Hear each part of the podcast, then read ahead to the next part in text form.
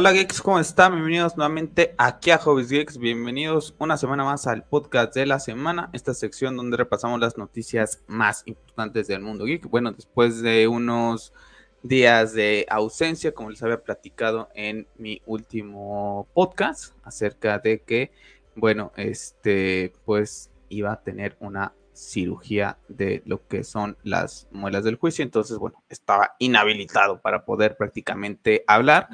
Pero bueno, hoy estamos de regreso con muchas cositas que platicar, sobre todo del mundo del videojuego. No sé qué pasó en el intro, pero entre que el internet, entre que la lluvia, no sé si se repitió tres veces el intro, creo, me parece.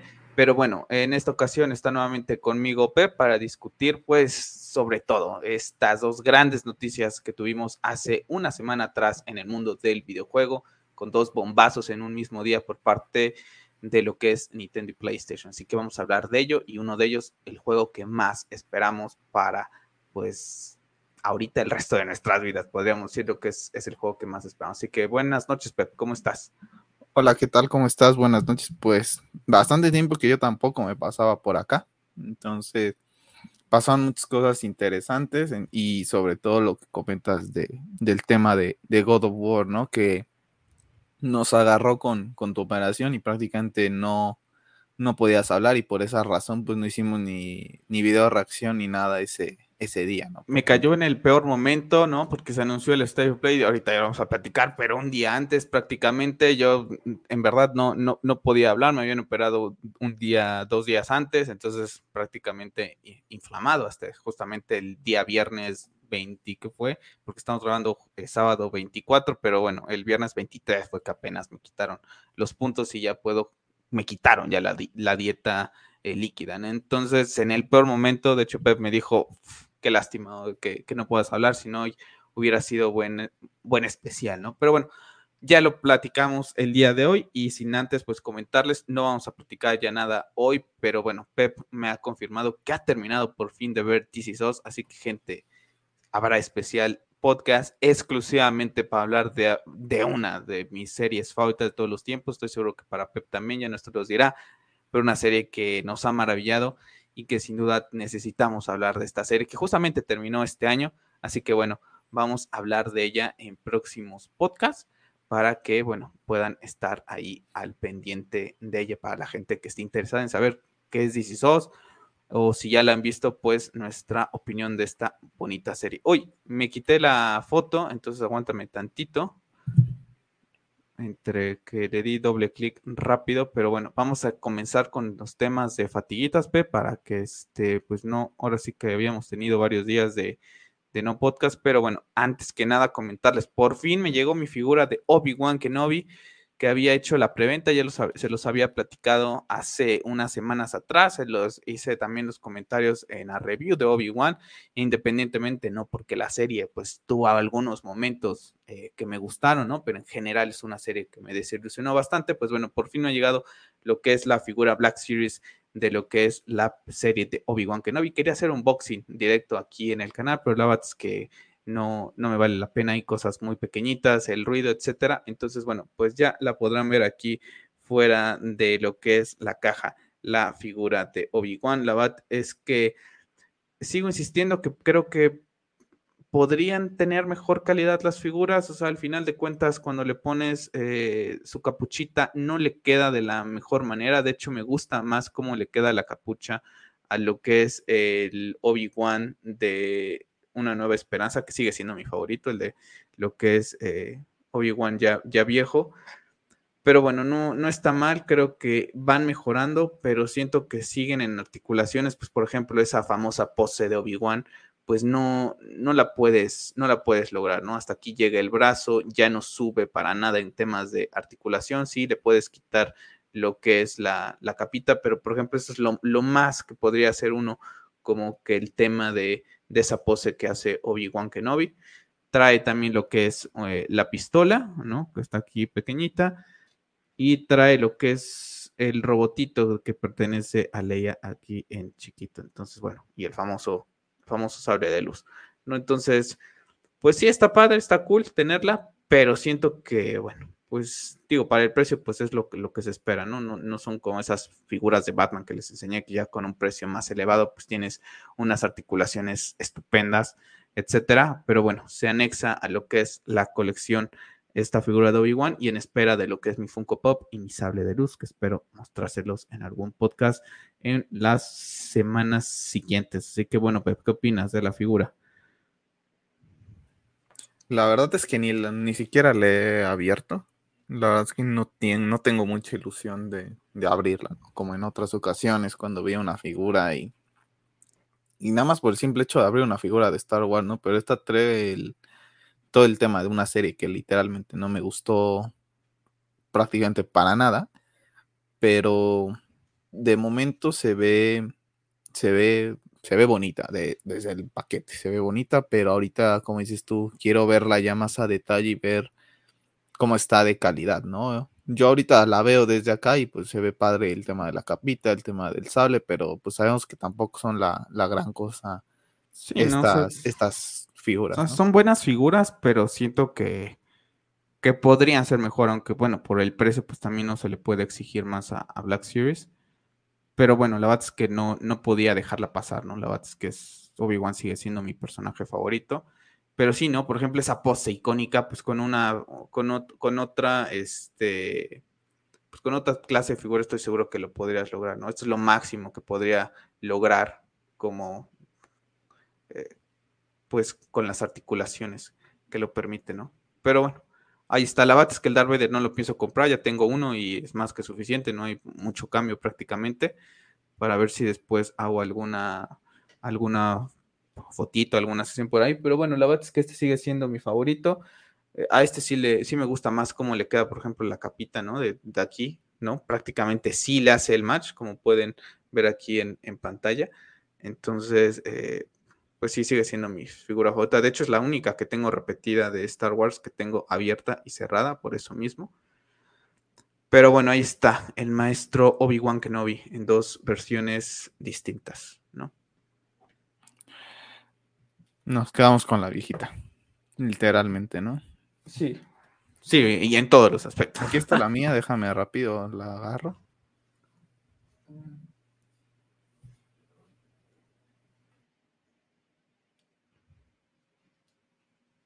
Lo vamos a poner aquí atrás para que nos acompañe en el podcast y se vea. Ahí está.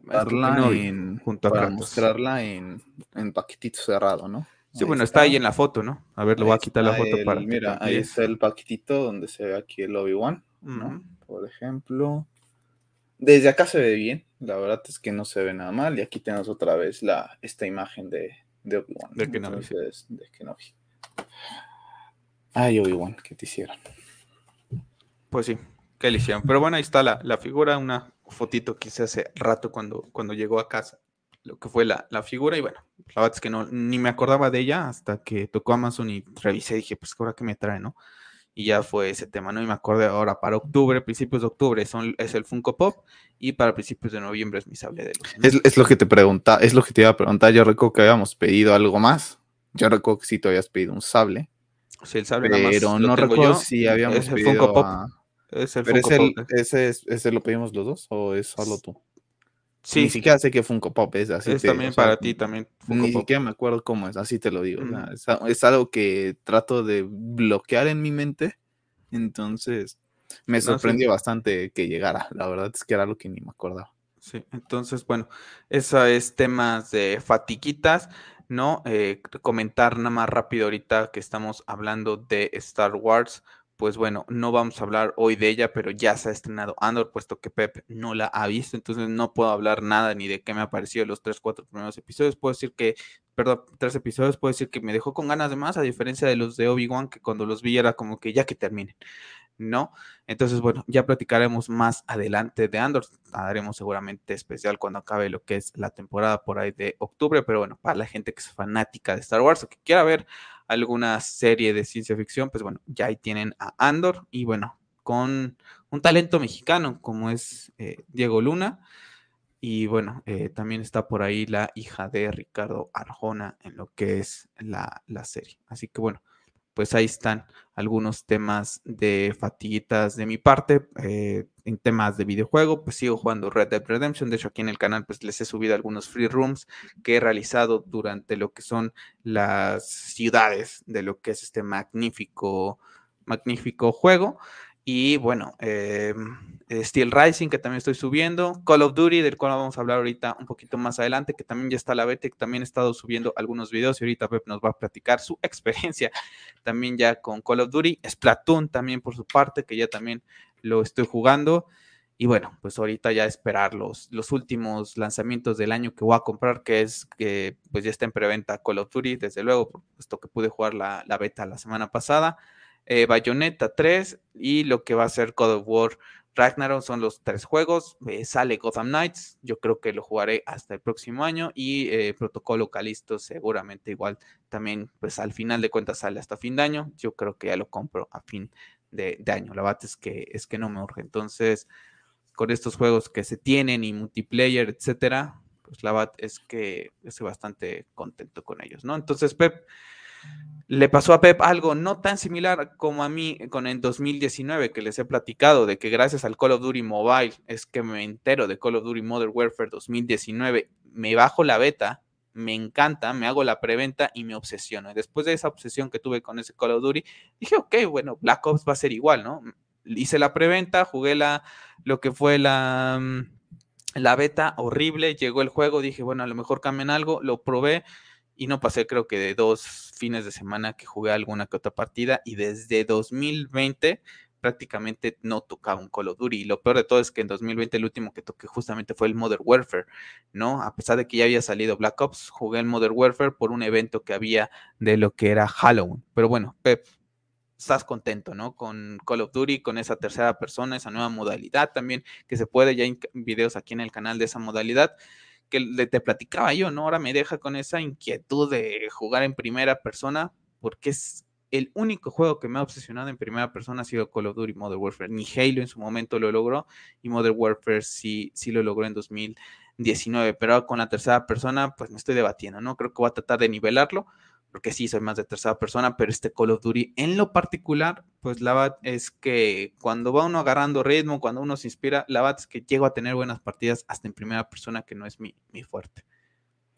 La verdad es que bastante contento, sorprendido, ¿no? Inclusive te lo había comentado. La verdad es que no es una no es una franquicia a la que le tenga mucho interés.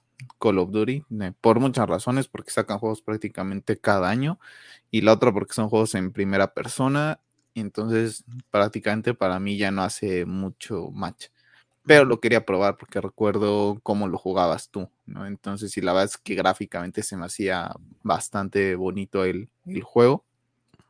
Entonces, por esa razón, la verdad es que lo quería, lo quería probar, ahorita bajé la beta, yo no he comprado el juego hasta, hasta el momento, pero me ha gustado bastante, ¿no? Te lo comenté. Mm, me está yendo fatal, pero pues es, lógico, nunca había jugado eh, Call of Duty en modo multiplataforma, bueno, en, modo multijugador, quitando uno que, es que compré en Play 4, que la verdad es que ni recuerdo cómo se llamaba, y no me iba tan mal, pero ya eso fue de 2014, o sea, ya es bastante tiempo, fue de los primeros Call of Duty de, de PlayStation 4 pero me ha gustado bastante. ¿eh? Y con los cascos puestos, la verdad es que todo el sonido, la verdad es que está muy bien cuidado, ¿no? Todo el tema del arma, el momento en el que cambias eh, de, de, cartucho, de cargador, la verdad es que me ha gustado bastante, bastante interesante la parte de tercera persona. La verdad es que a pesar de que soy más fan de los juegos en tercera persona, por una razón este me gusta más jugarlo en primera, no, no sé por qué sea pero ahorita lo, he estado disfrutando bastante. Estuve de vacaciones eh, en, algunos días de esta semana, entonces tuve la oportunidad de estar jugando bastante lo que fue la primera beta. Eh, yo creo que esta que está disponible ayer, bueno, yo ayer comencé a jugar en la madrugada un poco. Jugué como tres partidas, me fue súper mal, ya me fui a dormir. Hoy solo he jugado dos, partidas rápidas y a ver si más tarde o en el transcurso del día de mañana juego unas dos más, ¿no? Pero bastante contento, interesante el hecho de cómo me, atrapó y, me llamó la atención porque recuerdo que, a raíz del Modern Warfare de 2019 me llamó la atención quererlo jugar, ¿no? Y vi el, del año pasado, o antepasado, ya, ya no sé cuándo fue el de Warzone o cómo se llamaba. ¿De Vanguard? El, ah, el de Vanguard, este, no me, no me atrapó. O sea, lo vi contigo y dije, no, se ve muy feo. La verdad es que no, mejor me espero. Y me dijiste, no, espérate mejor a los de Modern Warfare, que son los que hacen bien las cosas.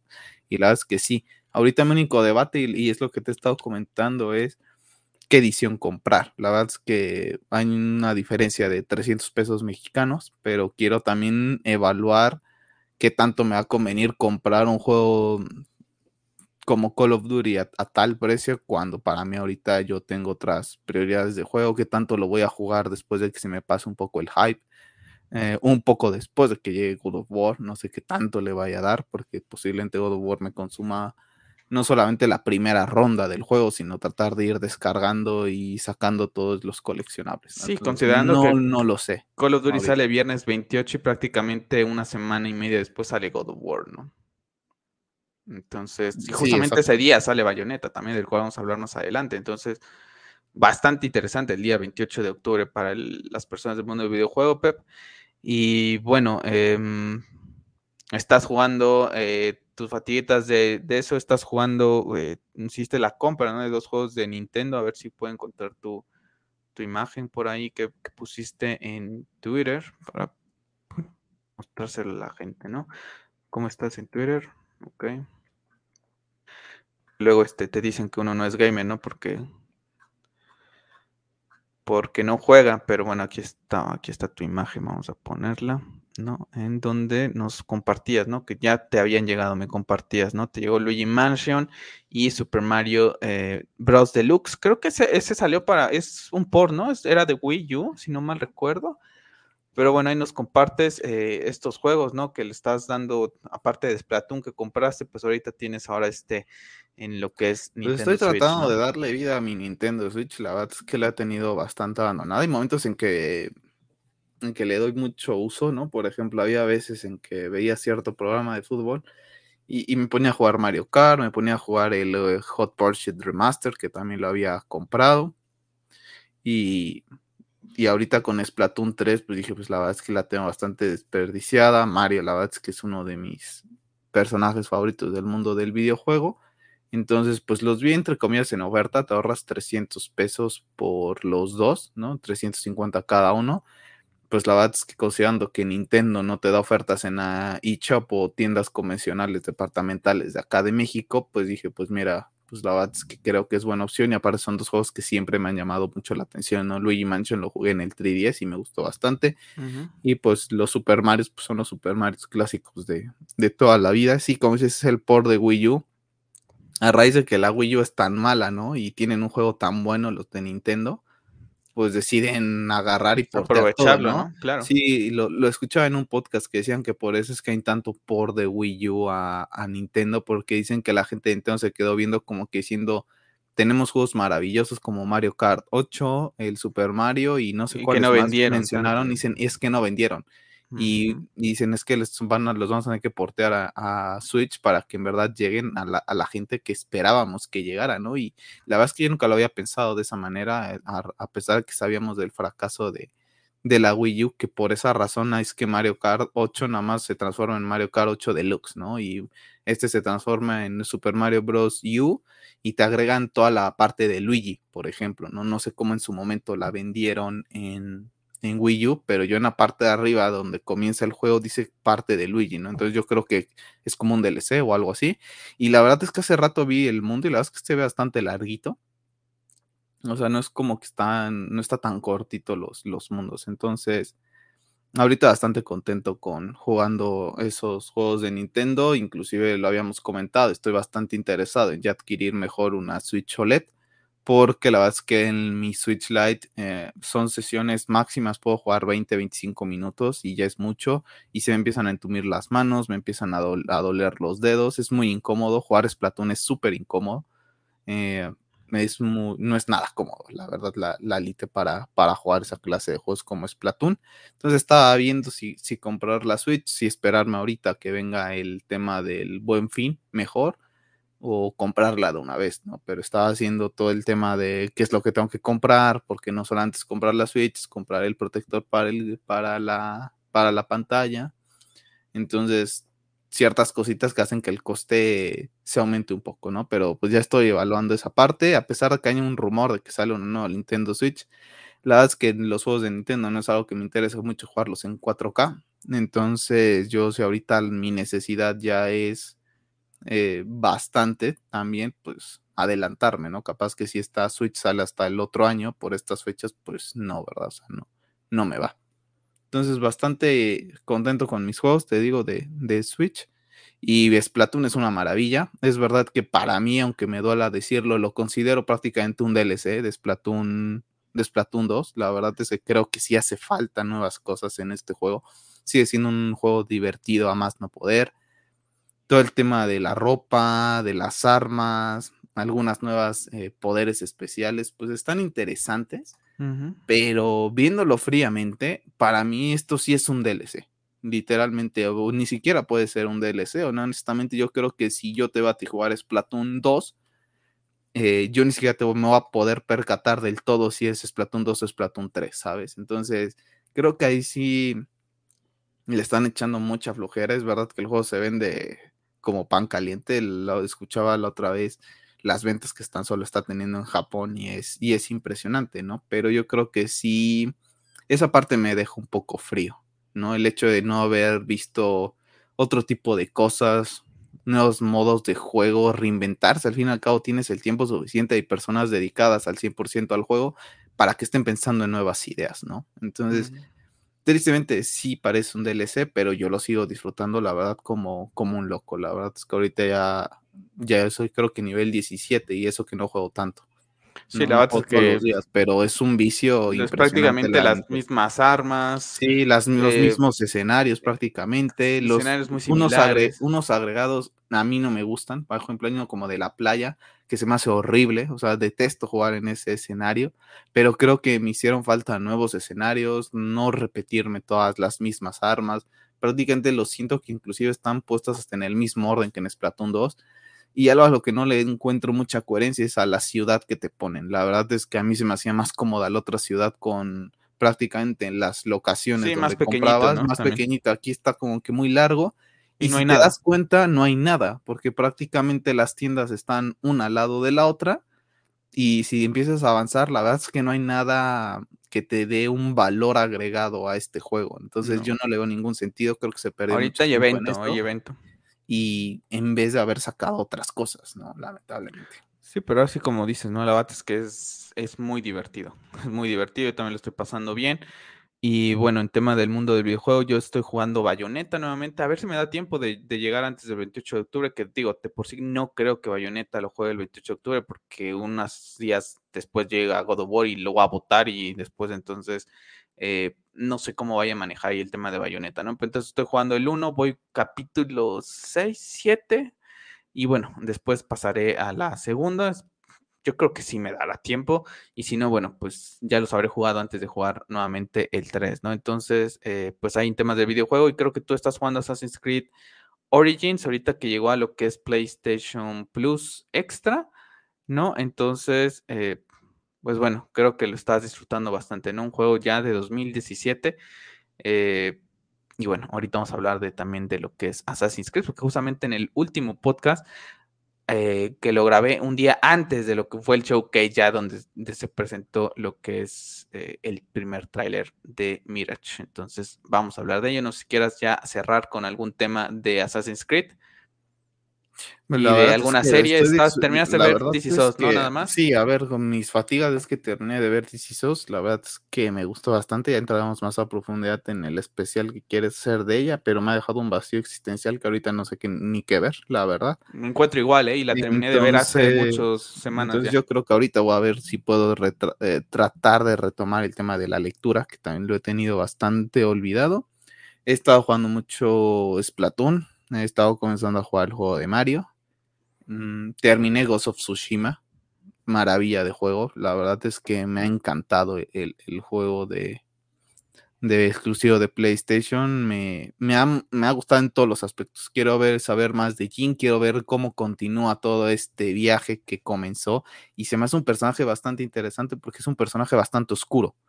No es el típico héroe que va rescatando a todos. Sí, lo hace pero a costa de que él sacrifica todo por como lo habían educado, ¿no? Con todo el código samurái. Entonces, todo ese tema de cómo él va rompiendo, tú también vas tomando ciertas decisiones en el juego, ¿no? Y yo las iba tomando para hacerlo malo, pero me gusta que te den esa libertad de que él lleva las consecuencias sin importar con tal de proteger a su pueblo, ¿no? Hay un momento en que le dice a su tío que prácticamente si sigo lo que tú me dices, pues nos van a matar a todos, ¿no? Entonces yo lo voy a hacer a mi manera. Entonces creo que es un juego que deja bastantes cosas interesantes para una, para una próxima Ghost of Tsushima 2 o como le quieran llamar. Y bastante contento con, con esa parte. Como comentas, comencé a jugar Assassin's Creed porque lo dieron en los juegos del, del Plus, el Origins, en Egipto. La verdad es que es un juego que le tenía muchas ganas desde hace tiempo. Me gustó tanto Valhalla que sobre todo Origins me llamaba la atención por el tema de que está en Egipto, ¿no? Y la cultura egipcia, la verdad es que se hace bastante interesante y quiero ver cómo abordan todo el tema de las pirámides aquí en Ubisoft, a ver a quién le dan el crédito de, de estos monumentos, ¿no? Si son a las mismas seres que vimos en los juegos de Ezio y, pues bastante interesante. ¿eh? La verdad es que lo único que no me ha gustado es que si es un RPG al 100%. Eh, creo que es que inclusive se nota más en este juego que en Assassin's Creed Valhalla. Un poquitito más lo siento o, es mi perspectiva de que lo va así. No sé si en el otro porque el hecho de querer estarlo personalizando cada dos por tres con temas nórdicos, pues hacía misiones extras, ¿no? Y aquí la verdad es que pues con que anden sus harapitos de, la época me va bastante bien. En cambio, ya el, otro tenía, nada, lo quiero personalizar y a poner esto. Entonces, hacía que me enfocara en hacer misiones secundarias para poder desbloquearlas, ¿no? Y ahorita, hace rato comentaba, quería seguir avanzando y no podía porque no era tal nivel. Entonces, tuve que hacer unas misiones que la verdad es que no, no me terminaron de dar nada, pero pero se bastante bien, ¿eh? a pesar de que es un juego de 2017. Logré ver un, un video en con la RTX 3090, me parece, y madre mía, el juego corre en PC impresionante. ¿eh? Sí, ya este, la verdad es que sí, luce bastante bien, a, pesar de que no, no tiene ese parche para lo que es este, ay, ¿cómo se llama? PlayStation 5 en este caso, pues la verdad es que es que va bastante bien va bastante bien lo que es em, pues este juego. Pero bueno, eh, ahí están temas de fatiguitas. Bueno, yo en fatiguitas de series también me ha dejado un vacío existencial y eso que ya tiene varias semanas que la, que la dejé de, ver, que la terminé. Y bueno, la verdad, nada más que estoy viendo House of the Dragon y lo que es em, El Señor de los Anillos, ¿no? Pero la verdad es que no las cuento tal cual, así como algo que estoy viendo, porque como son cada semana, no estoy viendo una serie que diga veo dos, tres capítulos seguidos, ¿no? La verdad es que no tengo, a pesar de que había comenzado a ver la que te había dicho que tenía muchas ganas de la, de, ¿cómo es ahí? De la anarquía, de esos chicos en moto y me gustó mucho el primer capítulo, no sé, como que me cuesta trabajo, siempre después de que veo una, una serie que, me gustó muchísimo, me cuesta muchísimo trabajo volverme a enganchar con, con, algo eh, diferente, ¿no? Hasta que tenga ganas, la verdad es que, eh, es que les voy a dar la oportunidad, porque si no las voy a estar viendo con pues la verdad es que sin, sin muchas ganas, ¿no? Pero bueno, hay temas de fatiguitas que, que tuvimos estos últimos días. Y bueno, vamos a ver si entra a detalle. Este podcast va a estar dedicado muchísimo más al tema del videojuego porque tenemos mucho que platicar, pero aún así vamos a platicar de cositas, por ejemplo, como de Star Wars, que bueno, que recuerdo a últimos reportes, pues Disney ha quitado la fecha de estreno y del calendario lo que es esa película de Patty Jenkins, conocida como Rock Squadron, que se había anunciado hace ya algún tiempo, si no mal recuerdo, por ahí de 2020 fue cuando se anunció y después justamente se vino el estreno de Wonder Woman 1984 al final de 2020, entre que pandemia, entre que no pandemia y la división que ha tenido esa película que se inclina más a que ha sido una película muy mala. Pues la verdad es que yo creo que Disney vio esos resultados, vio el trabajo de Patty Jenkins y dijo, mm, no, eh, yo creo, ¿no? Eh, desde mi punto de vista es que dijo la gente, no, eh, vamos a ver qué podemos hacer o cambiar la, forma de que vamos a contar esta película o vamos a cambiar la director, la vamos a borrar de, mejor del mapa, pero ahorita Rock Squadron pues no tiene fecha de salida y creo que para mí gran parte de esto se debe a la mala calidad de película que fue Wonder Woman en 1984. Pues creo que está pagando su, ahora sí que están pagando todo lo, lo mal, las decisiones que han tomado y, posiblemente no en todas las decisiones esté involucrada Patty Jenkins, del por qué Wonder Woman es lo que es en esa película, ¿no? Prácticamente sabemos que el estudio también está detrás de ella, pero el hecho de que ella también no pusiera un poquito de su brazo y decir, o sea, hace como yo quiero, no hago nada, ¿no? Yo creo pues que le terminó, yo creo que le termina pegando muchísimo a Patty Jenkins y la verdad es que va a sonar muy feo lo que te voy a decir, pero hasta gusto me da, porque estaba en un modo ególatra, diciendo que las películas de no sé qué no se podían estrenar en no sé dónde, que las películas de no sé qué y bla, bla, bla, y mira, ahorita ve, no te están dando proyectos, ¿no? Entonces, sí, proyecto importante, ¿no? Exacto, un proyecto a lo mejor no importante en tema cinematográfico, pero es un mainstream, literalmente, ¿no? Pero, pero ahí estás, por estar de gol atrás, la vida te, te, vuelve a golpear, cuando menos te lo esperas, siempre se ha dicho, es una, es una ruleta, y no puedes estar de gol atrás y creyéndote algo que no eres de momento, cuando en realidad solo tienes una buena película, y la película por más que sea un género que a mí me fascine y que mis mi película favorita pertenezca al género de superhéroes, pues es una película de superhéroes, ¿sabes?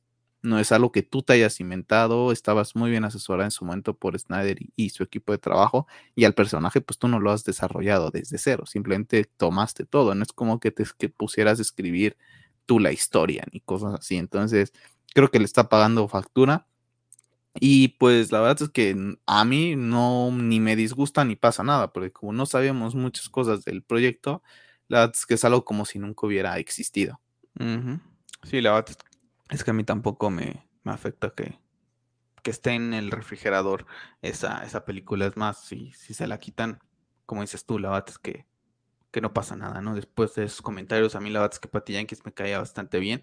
Y después de esos comentarios denigrando a las actores, películas que salían en, el, en lo que son plataformas de streaming. Y cuando tienes a un eh, actor que hace películas para stream de la talla de Leonardo DiCaprio, por ejemplo, y que Patty Jenkins diga eso, o sea, perdón, Patty, pero tú al lado de Leo, pues estás años luz, ¿no? O sea, eh, entonces, pues ahí, ¿no? Eh, a ver cómo termina este tema, pero bueno, ahí por el momento no se sabe nada. Bueno, el día de ayer se anunció que James Earl Jones se retira de darle la voz al mítico y legendario Darth Vader. La verdad es que, bueno, pues ya es, un hombre eh, de edad. Eh, no sabemos si vayamos a tener alguna serie extra, ¿no? De esa rumoreada segunda temporada de Obi-Wan, en donde a lo mejor podríamos ver más también de Darth Vader, o un mismo esa rumoreada también serie que podría darse exclusivamente del señor oscuro de los Sith, bueno, pues ya no sería eh, James Earl Jones. Sería una pena, ¿no? Que tuvieras una serie exclusiva de Darth Vader y ya no lo tengas a él. Pero creo que con todos los avances tecnológicos, creo que podrían replicar su voz a través de lo que son todos los programas que tiene, tiene Disney, ¿no? Como lo han hecho con, con otros personajes. Y bueno, eh, creo que también no, no, no podemos, no, no se le puede exigir más, ¿no? Y tampoco es eterno. Y bueno, eh, pues enhorabuena, ¿no? La Bat es que pasa a ser mítico, también es la voz de, Mufasa en lo que es la versión en inglés, que es una voz mítica igual. Entonces, bueno, pues creo que Darth Vader para mí, día de hoy, sigue siendo de los mejores villanos de lo que es la, la cultura popular y es una imagen icónica, ¿no? Independientemente de que conozcas o no Star Wars, creo que a Darth Vader todo el mundo lo conoce, igual que al Joker, ves esa figura, escuchas esa respiración y sabes que es algo relacionado a este universo geek, a este universo friki, ¿no? Que a mucha gente le gusta, que es eh, Darth Vader. Entonces, bueno, pues eh, enhorabuena, ¿no? Felicitaciones por su carrera a lo que fue James Earl Jones con este maravilloso y y fascinante personaje que es Darth Vader.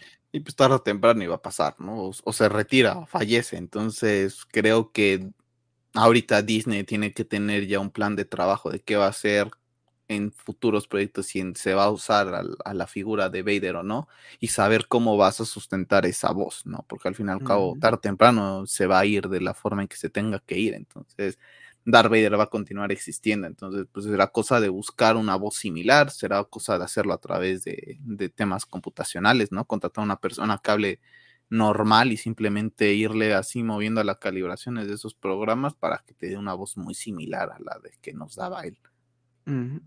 Y bueno, eh, para cerrar el tema de lo que es eh, Star Wars, hace unos días tuvimos el tráiler que se había mostrado hace unas semanas atrás en un evento exclusivo de, lo que fue Star Wars y que se quedó ahí para el público, pero ya estaba ahí prácticamente en la red, si, si, lo, si lo pudieron ver, en mi caso lo pude ver, pero bueno, ya sacaron el tráiler ahora sí en HD de lo que es la tercera temporada de, de Mandalorian, la verdad es que eh, viendo el tráiler, ¿no? Eh, se nota la calidad, el mimo, el cariño que se le tiene a este personaje. También se anunció un paquete de figuras de Black Series en donde viene Ahsoka eh, junto con Mando y Grogu en ese pack. La verdad es que está bastante guay.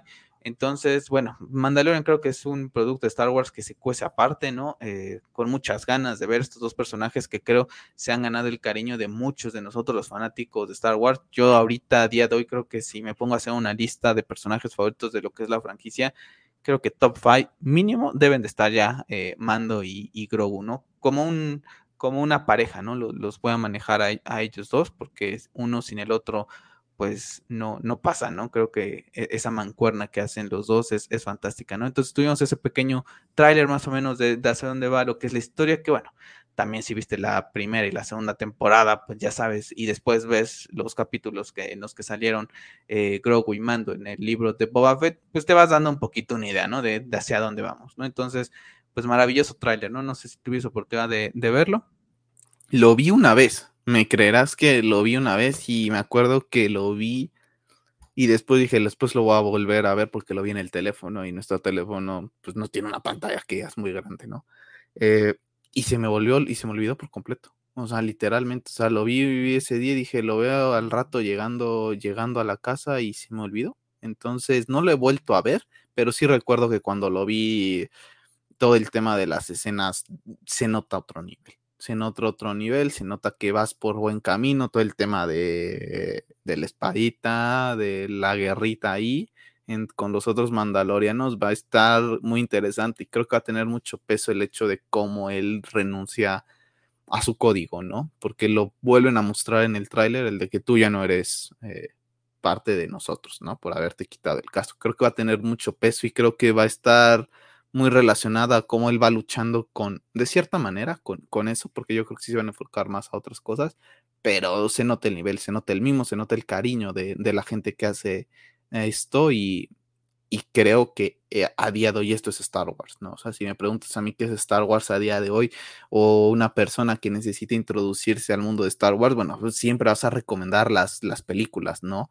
Pero después de las películas, si te dices sin gemas, de Mandalorian y punto, ¿no? O sea, no, no le vas a recomendar mucho Clone Wars, no le vas a recomendar esa clase de series como Rebels porque las son muy largas y no todo el mundo se va a chutar series de 12, 15 temporadas de 25 capítulos cada uno, aunque sean de 20 minutos, ¿no? Entonces, como que para inicio, siempre es como que de cajón eso, ¿sabes? Sí, además, si, no, si tampoco te interesa, hay personas que lo animado no le interesa, ¿no? Entonces, eh, pues ahí, se tiene, ¿no? Y tuvimos también tráiler de lo que fue Star Wars Tales of the Jedi, también esta serie animada que va a estar, eh, pues son mini capítulos que se van a estrenar eh, a, fin de año, que bueno, por un lado vamos a tener una un tema relacionado con Ahsoka y por el otro el tema de la caída al lado oscuro del Conde Duco. La verdad es que las animaciones lucen estupendas, lo que es las historias lucen muy interesantes. A mí en lo particular me hubiera gustado que, eh, que sí la del Conde Duco me pareciera bien, pero por ejemplo, seguir con qui ¿no? Por ejemplo, en su desarrollo en, en, esa como una mini temporada, por así decirlo, creo que abusar ahorita de Ahsoka, cuando ya tuviste un desarrollo magnífico del personaje en lo que es Clone Wars, donde vas a tener una serie el próximo año, que también a lo mejor por eso nuevamente lo vuelven a hacer, para levantar ese punch, pero ver más de, estos mismos personajes es, lo que a veces a mí como que llega a cansar, ¿no? Así algo que me está gustando, por ejemplo, estos tres primeros capítulos de Andor, es que te alejan completamente de todo el universo Jedi, de todo el universo Skywalker. Entonces, eh, ver otras cosas, ¿no? De lo que es esta galaxia, ¿no? Nuevos, nuevos, eh, nuevos planetas, nuevas circunstancias. Pero bueno, se ve bastante bien la, serie y estamos platicando de ella. Eh, en animación luce guay y bueno, eh, ver a Soka está bien, está padre, ¿no? Pero creo que podrías haber explorado otras cosas, ¿no? En vez de irte luego, luego con, como por, por pero bueno, ahí está también ese tema y comentar, ¿no? The Bad Batch cambió su fecha de salida que tenía programado para este fin de año, ahora se estrena a principio de lo que es el próximo año. Pues sí, a ver qué le depara Star Wars. Yo la que ahorita lo que más tengo ganas es este de Mandalorian. Andor no le he visto, o sea, ni me acordaba, creo que la semana pasada fue que me enteré que, que, que se estrenaba prácticamente. Y, y, ahorita la verdad es que tú me comentas que está muy bien, pero la verdad es que tengo un vacío tan existencial por DC Souls que ahorita no sé ni siquiera si ver una serie que sé que tiene muy, muy pocos eh, capítulos me va, me va a llenar, ¿sabes? Pero espero poder verla también y pero de Star Wars yo la verdad es que ahorita ah, Obi-Wan me dejó un muy mal sabor de boca, literalmente ahorita creo que lo quiero hasta descansar de ellos, ¿no? No, no sé si te pasa a ti, pero yo la verdad es que a mí sí me dejaron, me dejó muy mal. pues a mí, me, a mí me pasó todo lo contrario, me dejó tan mal sabor de boca que me lo que tenía que quitar con algo más. Entonces, una vez que se estrenó eh, Andor, pues, pues la vi. Entonces, bueno, pues ahí está perdón, temas relacionados a Star Wars. Vamos a pasar con DC Comics algunos temas, ¿no? En donde, bueno, eh, platicamos, creo que les platiqué en el último podcast que hice acerca de esta serie de Batman de Capit Crusader, que bueno, HBO pues prácticamente no la quiere y bueno, pues ya están ahí los posibles compradores, ¿no? Para llevarse la streaming, que sería Netflix, Amazon y Apple TV. A mí en lo particular, independientemente de que tengo Amazon, eh, no tengo Apple TV, a pesar de que tengo un dispositivo de Apple. Eh, pues no, no, no, me, no me atrae que sea Apple TV nada más suscribirme para esta serie, ¿no? Entonces yo creo que la mejor casa sería Netflix, es una, una es una plataforma que mucha gente tiene, que le puede dar más apertura a lo que es el personaje, que ya de por sí es muy importante y que lo puede y que lo conoce muchísima gente. Yo creo que Netflix sería la mejor alternativa para que esta serie pueda llegar. Es una pena que HBO no pueda mantener a sus personajes. Eh, demuestra eh, la falta de estructura, de compromiso, de ideas, de qué es lo que quieren con DC, de qué es lo que quieren inclusive con todo lo que es la marca de, Warner Brothers. Ayer repasaba, por ejemplo, un video que estaba viendo acerca de la historia, ¿no? Nuevamente fue la película de Ben Affleck y, cuando se anunció que series de Star Wars, series de Harry Potter y todas las cosas que había anunciado Warner Brothers, a día de hoy no ha pasado absolutamente nada, ¿no? Entonces es un muy mal manejo de lo que es esta grande... Eh, pues empresa, ¿no? De lo que es la, industria del cine, de la televisión. Es una pena que no quieras tener una serie de uno tus personajes más importantes, ¿no? Una de tus IPs más importantes, tan solo la semana pasada eh, fue el Batman Day, ¿no? O sea, ¿qué personaje tiene su propio eh, día, ¿no? O sea, muy pocos, ¿no? entonces, eh, pues ni Star Wars tiene el día de Darth Vader, Obi-Wan es un día completo de Star Wars, ¿no? Es la franquicia completa, aquí no, no es DC, o sea, es Batman Day, ¿no? Entonces, pues qué pena, pero bueno, si la podemos ver en Netflix, la verdad es que yo encantado. Pues sí, lamentablemente entre todas las tomas de decisiones, todos los movimientos que están, que están haciendo, pues hay muchos proyectos que van a tener embarrados. Lo que a mí me sorprende es lo que dices. A pesar de todo esto, ¿por qué no quieres presentar tu proyecto en tu plataforma? O sea, tan mal podría estar que no quieres que esté relacionado a ti y al fin y al cabo la gente que la vea decir, ah, pues es que es un proyecto de Netflix, porque al fin y al cabo no va a indagar, ¿sabes? No sé si vaya por ahí, si vaya por otros temas del mismo tema de lo que se está haciendo todos estos movimientos para no detenerla más, se va a delegar a otra empresa y esa empresa a lo mejor va a tomar ciertas actividades para que el proyecto pueda avanzar, eh, entre comillas, en tiempo y forma, pero me parece muy extraño. La verdad es que todo lo que rodea tristemente a DC es, es, es muy oscuro, literalmente, y lo más feo es que estos personajes que tanto nos gustan están siendo prostituidos y maltratados de una manera terrible a día de hoy por, por esta empresa que creo que no saben el gran activo que tienen, en verdad. O sea, si lo que más les importa a las empresas es generar dinero, esta parece que es lo contrario, no le interesa, le parece que lo que le interesa es destruir a, a los personajes, ¿no? Pero, pero bueno, vamos a ver qué, qué pasa con, con esta serie. La verdad es que, pues de momento tenemos nuestra serie de los noventas, entonces pues a, disfrutar de ella, ¿no? sí, se puede ver, se puede ver las veces que quiera, entonces, pues ahí está, esa sí está en HBO Max, tú y yo la tenemos en Blu-ray, por ejemplo, entonces, pues disfruten la gente, si no la han visto, vean Batman, la serie animada, que para mí a día de hoy sigue siendo la mejor representación. mira, van a decir creo que es la que voy a comenzar a ver, ¿eh? Batman, la serie animada, y para mí los juegos de Batman de Arkham, para mí es la mejor representación que puedes tener de Batman quitando los cómics, sinceramente. Esos, y quitando a, Batfleck. no, también me quedaría antes con Batman la serie animada y con Arkham. Ah, bueno, sí, o sea, sí, pues aparte de Affleck. Affleck no tiene desarrollo tampoco en el sentido de que pues comparte películas, ¿no? O sea, me encanta Ben Affleck, pero o sea, si me tengo que quedar con algo, pues no puedo comparar a Ben Affleck con el de Arkham porque en el de Arkham exploro toda la galería de villanos, exploro, ciudad gótica, exploras muchas cosas, ¿no? Que desafortunadamente con Ben, pues no se, no se pudo eh, o no se ha podido, ¿no? Vamos a ver eh, qué depara el futuro, ¿no? Y bueno, hablando del futuro y de Ben Affleck y de quién lo trajo a ser Batman, pues la semana pasada se estrenó ese episodio que habían anunciado de Zack Snyder eh, con los Teen Titans, la verdad es que estuvo bastante, pues cómico, ¿no? Alguna gente lo toma como que este, que bueno, pues es una forma de pedirle perdón a, Zack, ¿no? Los Teen Titans llegan y le dicen que, que, ¿cómo se llama? Que lo quieren hacer cool y tenemos una pues eh, se vuelve, ¿no? Los T-Titans, una versión estilo Zack Snyder, ¿no? Y bueno, los vamos a pelear contra Darkseid, la verdad está bastante guay. Desde luego saben que no los podemos poner el tráiler, ni, mucho menos esto de, de, que va por temas de derechos de autor, pero bueno, lo pueden buscar en YouTube, lo pueden buscar en, en Twitter.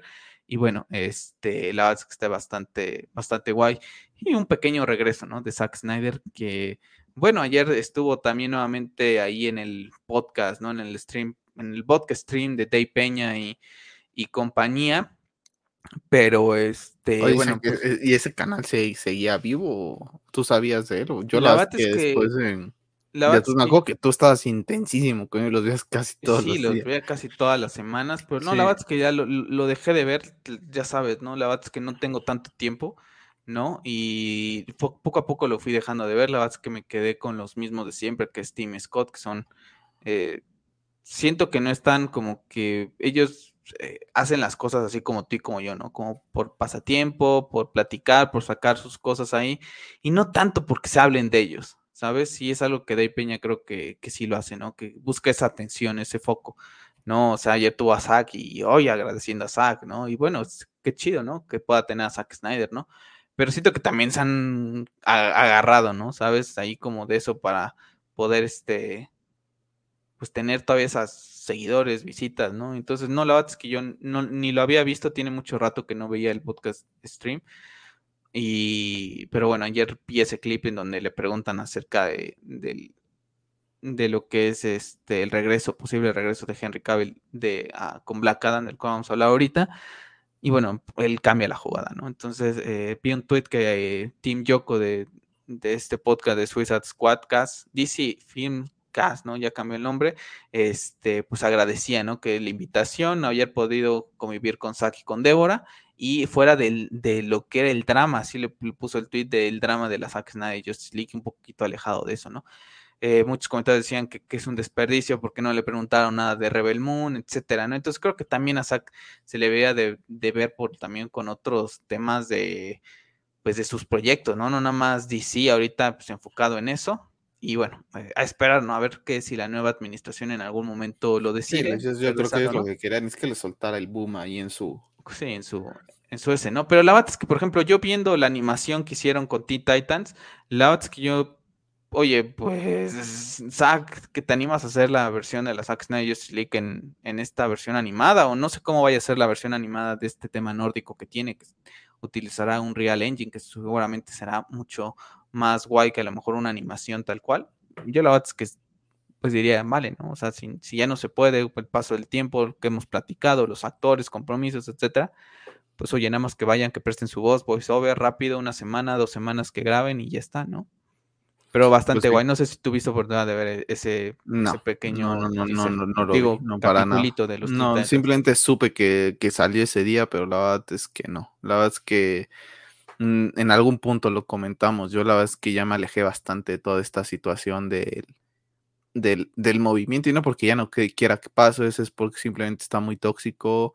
Mm, si pasa, sabemos que no va a pasar eh, en el corto plazo. Entonces, la verdad es que es muy cansado. Creo que la vida ya tiene demasiadas condiciones para todo estar peleando peleando algo. La verdad es que me daría gusto que pase, pero ya te lo he dicho yo, la verdad es que he pasado muchísimo ya de, esta clase de situaciones, que si el Snyderverse, que si no, no, el Snyderverse, que si el Hamadaverse, la verdad es que con el paso de, los, de los meses, la verdad es que me, me salgo más de ahí y aparte es algo que tú ya hemos comentado, parece que todo lo de DC tiene que estar relacionado en torno a si es Zack Snyder, pues no es Zack Snyder, cuando DC es muchísimo más grande que Zack Snyder y que Hamada, entonces ve ese tipo de cuestiones, la verdad es que es un poco abrumador, la verdad. Entonces, la verdad es que no, no lo he visto. Puedo verlo en, algún momento, pero tampoco es que... te diga que ahorita saliendo del podcast me lo voy a ir a ver, porque tampoco es algo que te diga. Eh. Ahorita, honestamente, te digo algo, y, lo, y lo dijiste ahorita.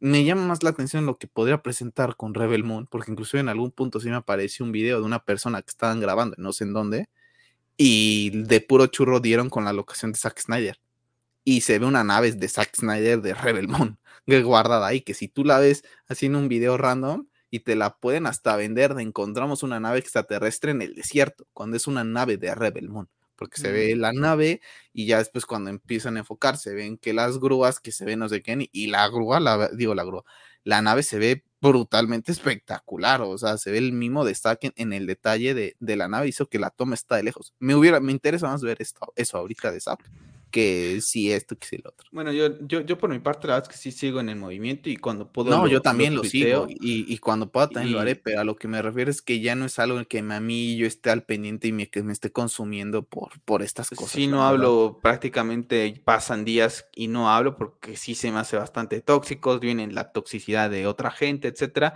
y etcétera, ¿no? Pero pues mi parte seguiré luchando cada vez que pueda, seguiré apoyando a Zack Snyder porque aparte que me gustan sus películas, eh, pues también como persona se me hace muy guay y bueno, seguiré apoyando con, esos temas, ¿no? Entonces, bueno, eh, relacionado eh, al Snyderverse, pues bueno, tuvimos un pequeño clip y tenemos este nuevo póster de Black Adam que está ya prácticamente a un mes, ¿no? De que ya habrá llegado a los cines el 21 de octubre. Tenemos este póster que era desde los mejorcitos que he visto, pero pues tampoco me, me termina de agradar, porque, pero eso ya es un tema más personal, por el tema de, de, mi sensación con, con la, la, roca. Pero bueno, esta semana eh, eh, generó mucha polémica porque subieron un tráiler en donde comienza con Batman, sacan temas de BBS, etcétera, pero habían mostrado algo de la Justice League de 2017 y bueno, tumbaron ese video y lo quitaron eh, y volvieron a ponerlo ya sin esa escena, ¿no? Entonces, pues mucha gente está diciendo nuevamente lo que tú comentabas, ¿no? Que por el movimiento tóxico de Snyder, La Roca había tirado el video para quitar eh, ese tema de la Justice League, para que la gente no esté diciendo, ah, entonces eh, tu canon es la, la, del 2017 y se hizo, se hizo nuevamente ahí ese tema, ¿no? Yo es que está todavía el rumor de que en verdad Henry Cavill sí va a aparecer. Por ahí dice que hay una foto filtrada ya de, los créditos, ¿no? De, de, Henry Cavill como Man of, como el como Superman y que va a regresar eh, con otros proyectos que la verdad es que sería bomba, ¿no? Y que bueno, que cambiaría a lo mejor un, un poco ese sentido hacia dónde iría lo que es, no tal cual restor de Snyderverse, ¿no? Pero sí como que un poquito más a la línea de lo que quería Zack, ¿no? No tal cual a lo mejor esa idea original que tenía Zack en mente, pero algo muy similar, ¿no? Por ahí son los rumores que vienen manejando algunos de los scoopers de allá de Estados Unidos. Eh, también por ahí salió un, un tweet ayer que de hecho yo, yo puse que no lo creía mucho de una conversación por ahí en, en Outlook de unas personas que decían que Saslav y Dwayne Johnson quieren que regrese a Snyder y que están muy al pendientes de cuando termina su contrato con Netflix para que regrese, etcétera. Entonces, pues hay que recordar que ese contrato todavía falta tiempo, ¿no? Falta que se esté en Rebel Moon el próximo año, falta que termine el tema nórdico. Entonces, bueno, eh, pues sí, la pelea pues es, es larga, ¿no? Se sigue eh, eh, de manera constante, ¿no? Algunos más, algunos bajamos un poco la, la, intensidad, ¿no? Como mi parte, como les decía, y no porque no quiera el resto de Snyderverse, sino porque la verdad es que también encuentro bastante tóxico ya este tema, ¿no? De que pones algo de DC y, y, esto, ¿no? O no puedes disfrutar algo de DC como de Batman porque entonces es que ya odias a Zack Snyder, ¿no? Entonces apoya a Zack Snyder, pero no te puede gustar Matt Reeves. Entonces, como, ¿por qué no? O sea, como le he dicho varias veces, una cosa no está peleada con otra, ¿no? Eh, entonces, bueno, vamos a esperar qué es lo que pasa. A mí en lo particular no me llama la atención Black Adam, sinceramente. No es un personaje que nunca me ha llamado la atención. Y el tema de la roca y veo el tráiler y ya más o menos pues ya sacas la historia de qué es lo que va pues no es algo que, que, me llame la atención, ¿no? Pero bueno, el regreso de Henry Cavill podría darle mucho eh, hype, ¿no? Y también, bueno, también tomarlo con pinzas, ¿no? Porque puede ser que no llegue a pasar como muchas ocasiones se ha quedado retratado, eh, pues eh, todos cuando estábamos esperando a Henry Cavill y no apareció, ¿no? Que iba a aparecer en la San Diego Comic Con, no apareció, que iba a salir no sé qué y no apareció. Entonces, también tomarlo con, con calma, ¿no? Porque como puede que esté, como puede que no. Sí, literalmente hay que estar muy, muy fríos con esta situación. Ya ha estado el rumor que sí, sí, que sí, no, que sí esto, que sí lo otro. Este señor con sus temas de poder o no poder, que sí va a estar, que sí lo hace para atraer al fandom de Snyder para que vaya a ver su película y todo ese tipo de cuestiones y los otros que no, que esto es un proyecto afuera de Snyder, que ya déjenlo en paz, que ya de, ah, supérenlo y todo ese tema de la toxicidad es lo que te comento a mí, ya la verdad es que empieza a cansar, en vez de todos estemos hablando de que, oye, va a venir Black Adam, que esperamos de la película, todos están hablando de lo que puede pasar para beneficio de un bando, para beneficio del otro, ¿no? En vez de estar hablando de la película. La verdad es que el único que me causa un poco de issue con esta película, y creo que ya lo habíamos comentado, es el tema de por ejemplo, de Doctor Fate, creo que vamos a ver más a Pierce Brosnan que a Doctor Fate, ¿no? Por el hecho de que tenemos que estar viendo al actor así como lo hace Marvel con Spider-Man. Creo que es lo único que me puede causar un poco de conflicto. Pero lo último que vi del trailer, la verdad es que Hawkman y Doctor Fate, la verdad es que les quedó el diseño bastante, bastante Sí, bastante guay. Hay una foto pero de Doctor Fate, los, la película lo único que tiene es que tiene un poco de detalles rápidos y furiosos y películas de estilo de este señor, ¿no? Pero mira, es una película de superhéroes. Yo creo que está permitido, ¿no? Es como que digas, wow, necesito la gran historia. La verdad es que no. En una de esas te sorprende, ¿no? Así como yo lo comenté en algún momento, la de James Gunn del Suicide Squad, pues no tenía ganas de verla, la vi en Cuevana. Eh, digo, e, e, esa fue la ventaja, ¿no? De que eh, esa se estrenó a la par en HBO Max y la gente de Cubana pues la tomó, ¿no? Directamente esos servidores y la pudo transmitir en buena calidad. Este ya no es el caso, ¿no? Porque ya no se va a estrenar a la par. Pero bueno, a lo mejor la veo después en HBO Max y digo, ok, no está tan, no está tan mal, ¿no? O sea, creí que podía estar, pero no. Pero así ahorita de entrada, hijo, la verdad es que tiene que pasar algo muy raro para que diga, ok, voy a ver, voy a verla, ¿no? Ahorita de momento la verdad es que no pero puede que llegue una semana antes y diga, bueno, pues la voy a ver el otro viernes, ¿no? Entonces, pues ahí está Black Adam con todo este tema, esta controversia que se generó esta semana por ese tráiler que lo subieron, que lo quitaron. Entonces, bueno, pues ahí está, ¿no? El tema ese del bando, ¿no? De que sigue siendo de tema de que salga de DC y parece que no se puede hablar de DC, no se tienen que hablar tristemente de, de bandos y yo estoy de acuerdo, ¿no? Hay a personas que como su servidor, pues sí, a mí me gusta el estilo de Zack, ¿no? Y, sí me hubiera gustado que siguiera ese camino, ¿no? Pero Zack no iba a estar involucrado en todo eso, ¿no? O sea, iba a estar Ben Affleck, iba a estar otros directores, eh, misma Patty Jenkins, con, a lo mejor con otras ideas, ¿no? A mí ahorita lo que me, me echa para atrás con Black Adam, uno es el personaje que no me interesa, dos es La Roca, ¿no? Y, y después veo el tráiler y tampoco me termina de llamar, después las últimas producciones que hemos visto de DC, pues también me dan una pausa, ¿no? De una pauta, perdón, de qué es lo que estoy viendo, ¿no? Así como ahorita ya dejé de ver series de Marvel Studios, ¿no? O sea, She-Hulk no la he visto, pero para nada, porque después de la decepción que fue Moon Knight para mí, pues la verdad es que digo, no, no voy a, no voy a invertir más tiempo en cosas y, personajes que no me gustan, ¿no? Y me pueda decir, oye, entonces, ¿por qué estás viendo Andor si Obi-Wan te desilusionó? Sí, pero ¿cuál es la diferencia? Que Star Wars es una de mis franquicias favoritas, ¿no? A diferencia de Marvel, que quitando Spider-Man, los hombres X, pues los demás los pueden borrar de la faz de la Tierra y para mí no pasa nada, ¿no? Y de DC, pues siempre le he dicho, ¿no? ¿Cuáles son mis personajes favoritos? Y Black Adam también lo puedes quitar mañana y pues quitando algunos eh, crossovers, este tema de la Justice League, de, etcétera, pues eh, podrá aparecer ahí, pero no es alguien que esté leyendo yo constantemente, ¿no? Entonces, esa es la parte, ¿no? Es desilusionante para mí de lo que es, eh,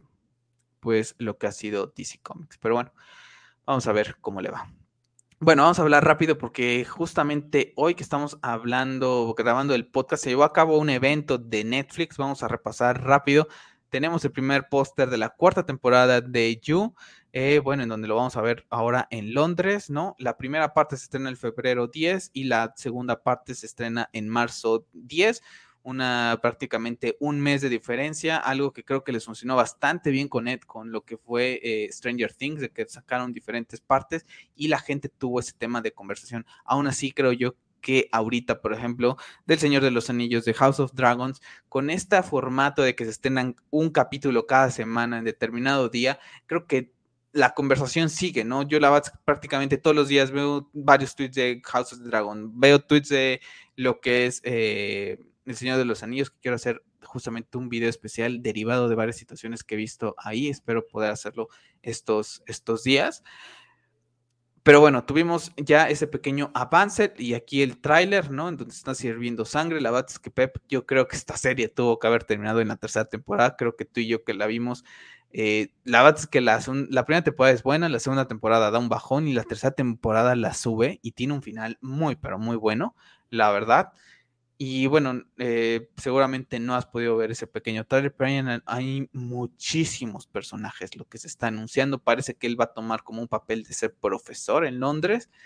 Entonces, bueno, va a estar, eh, creo que va a estar interesante, pero bueno, la voy a ver también igual más por, por morbo, a ver cómo siguen la, la, historia, ¿no? Pero bueno, es una de esas series que me llaman la atención de lo que es de, de Netflix para el próximo año. Sí, son series que con una, dos, tres temporadas, ya, creo que estaba bien como acabó. O sea, me esperaba un poco más de la tercera, pero, ¿no? Con todo el tema de la locura de la esposa también, pero bueno, no, no fue como, como esperaba que fuera, pero no termina mal, ¿no?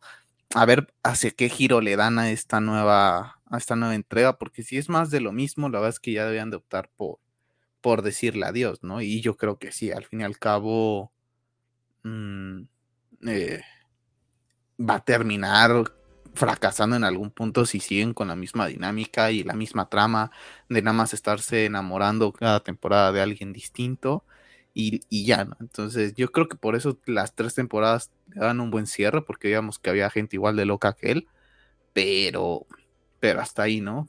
O sea, ya después te lo dejan abierto con el tema de que se va y pues dices, pues va a seguir haciendo las suyas, ya lo que pase después con su vida, pues ya, ya es irrelevante, ¿no? Hasta que hay que se quede, pero bueno. Sí, la verdad es que como que fue así de, ah, ¿no? O sea, como de, ya, párale, ¿no? Pero bueno, este, pues ahí sigue, ¿no? Con, con el tema de, de lo que es eh, esta, esta serie, ¿no? La verdad es que se anunciaron bastantes cositas en lo que fue el día de hoy. La verdad es que hay muchas cosas que yo, la verdad es que paso de largo de, de Netflix. Ahí ah, se estrenó lo que es el primer, este, estoy buscando el nombre porque de ese no, no, no vamos a hablar pero este, de la serie que yo vi basada en unos libros que en algún momento te recomendé. Hoy, pero no me acuerdo cómo se llama. Por ahí está también el tema de la de The Crown, ¿no? Con el tema de, pues ahora que murió la, la reina hace unos días, eh, está en Nola Holmes, ¿no? Detective, ¿no? Que, que, regresa. Y no llego a encontrar el nombre de la serie que te digo. Pero bueno, eh, no vamos a hablar de, de ella, vamos a pasar a los que creo yo que, a ti a mí nos puede interesar y que podemos recomendar por, por ese tema, ¿no? Y una de ellas es la serie 1899, basada más o menos como este, este tema del Triángulo de las Bermudas, en donde te introducen un mundo, pasa el tiempo. ¿Por qué llama la atención? Porque es de los creadores de una de las mejores series que he visto en los últimos años y es Dark, que está en Netflix, creo que es de mis series favoritas originales de Netflix si no es que mi favorita, podría decir, si, me pongo a analizar como original tal cual. Dark es una serie maravillosa, para quien no la ha visto, se la recomiendo, es con suspenso, intriga, viajes en el tiempo, Adán, Eva, o sea, es, es una serie muy buena, es muy cortita y bueno, por eso llama, a mí en particular me llama la atención y me llama mucho la atención desde el póster, ¿no? What is lost will be found. 17 de noviembre llega a Netflix. Esta sí, día 1, estaré viéndola. Si ya acabé God of War, pues le dedicaré ese fin de semana. Si no, pues ya me la campechanaré eh, viendo, ¿no? Pero bueno, es jueves 17 eh, de noviembre. ¿Estás por ahí? Sí, aquí estoy, perdón, es que fui por mi, fui por mi botella de agua, porque la verdad es que ya me está dando mucha sed, porque las luces que tengo en mi cuarto dan muchísimo calor, entonces dame un minuto, por favor. Bueno, eh, les digo, la verdad es que muchísimas ganas de, esta, de esta serie de los creadores de lo que es eh, Dark. Entonces, bueno, gente, eh, apúntenla, apúntenla el 17 de noviembre ahí para, para poder verla, ¿no? Sí, es así. Yo también tengo muchísimas ganas de verla. Yo creo que va a ser de esas series que son bastante pesadas, ¿no? Porque Dark lo era. Tienes que estarle prestando mucha atención. Si te levantas por algo, por un snack, sí, poner pausa. Tienes que poner pausa porque te vas y te pierdes muchas cosas. Entonces, Vamos a ver qué tal todo lo tocan el tema del triángulo y, hacia dónde lo llevan, ¿no? Porque al fin y al cabo todas las teorías que puedes sacar, puede ser que te saquen una teoría que nunca habías visto. Y la verdad es que a ti y a mí, nos gustan mucho ese tipo de cuestiones, es interesante verlo, ¿no? Te lo comentaba hace rato lo del tema de que tengo mucho interés de ver hacia dónde llevan el origen de las pirámides por parte de Ubisoft. Aquí quieres ver un poquito de cómo le van a meter al tema de, del triángulo, ¿no? Sí, a, dónde te llevan. La verdad es que Dark fue una serie increíble, ¿no? Eh, uno de mis ex compañeros de mi antiguo trabajo, me acuerdo que estaba obsesionadísimo y mandaba videos de teorías y tú te ponías de, loco, ¿no? Me acuerdo que las veía. Entonces, bastante, bastante emocionado, ¿no? La verdad creo que estas personas son de calidad. Y Pep, la verdad es que no recuerdo alguna otra serie de Netflix original, quitando que Un lugar para soñar. Yo creo que entre Un lugar para soñar y Dark serán mis series favoritas originales de Netflix. No sé si se te viene a ti a la mente alguna otra. House of Cards hubiera, hubiera sido, pero bueno, con todo lo que pasó. Pues, no pues, sé si, pues para mí, no sé si es original, pero Daredevil no es original de Netflix es que no sé si contarla ya como original de Netflix, porque como también. como original, porque al fin y al cabo es donde la vi. Y fui con ellos. No, o sea, yo honestamente la consideraría a esa como parte. Es que también, es que no sé, también tiene temas ahí del, de la división de Marvel, que no me acuerdo cómo se llama. Entonces, no sé si la cuente como original, pero bueno, si, si fuera original, la Batscota no me voy a poner a revisar, porque la última vez que revisé con todo el tema de estos cambios y qué se iban a hacer, aparecía temas ahí de lo que es, eh, a ver, es más, vamos a, vamos a quitarnos la, duda cómo lo maneja, ¿no? Que de hecho, por ejemplo, ahorita ya no está Marvel, digo Daredevil en, en Netflix, ya está en Disney Plus. Entonces, por eso te digo, tenía por ahí un tema de lo que es eh, de Marvel como producción. Ah, Ajá, compañías, production companies, ABC Studios, lo que te decía, y Marvel Television, ¿no? Y como distribuidor, Netflix Streaming Service, que es lo último que, había leído, ¿no? Cuando este tema. Entonces, no sé cómo ahí se cuenta, ¿no? Si es original tal cual de Netflix, porque entonces eh, Netflix también no tiene muchas, que digas, originales, originales, ¿no? Porque de hecho Dark también pertenecía a una cadena alemana, si no mal recuerdo. Entonces. Sí, exactamente. Pero bueno, podemos contar Daredevil, ¿no? Independientemente de que esté involucrado ABC Studios y Marvel Television, también Netflix tuvo, tuvo, tuvo que ver con esta serie, ¿no? Pero bueno, eh, yo creo que ahorita me quedaría con Dark, Daredevil y Un lugar para soñar, independientemente del, del, orden. Yo creo que como mis series que más me han gustado de, de Netflix, la verdad, ¿no? A mí sí la verdad también. Sí, porque House of Cards es fantástica hasta la quinta temporada, una vez que se va Kevin Sí, una vez que se va Kevin Spacey fracasa, pero bueno, ahí no es tema de Netflix, ¿sabes? Es tema de todo lo que rodeó esa situación, pero es bueno hasta donde se puede, o sea, cuando ellos tenían el talento y a la persona que iba a desarrollar todo la trama de la serie, la serie era muy, muy buena. Sí, no recuerdo ahorita si a la mente alguna otra que haya visto seguramente, pero bueno, eh, bueno, vamos a hablar de otra que es de Netflix, que justamente tenemos aquí el primer póster de lo que es la tercera temporada de The Witcher, el cual regresará hasta verano del 2023. O sea, falta mucho, falta mucho para que regrese nuestro querido Henry Cavill en su papel de Gerald, ¿no? Entonces, eh, se supone que ya la temporada 4 y 5 se van a grabar un poquito más a velocidad full de estarla grabando prácticamente como seguidas. De hecho, se comenta que ya están eh, pues como en escritura, etcétera. Entonces, bueno, pues yo creo que sí, ¿no? Hay que darle prisa porque tampoco Henry Cavill es un jovencito y tampoco creo que quiere estar atado a este papel muchos años, ¿no? Y también si no quieres perder el interés de la gente, pues yo creo que hay que meterle, ¿no? O sea, The Witcher se estrenó a principios de año. E imagínate, se va hasta verano del 2023.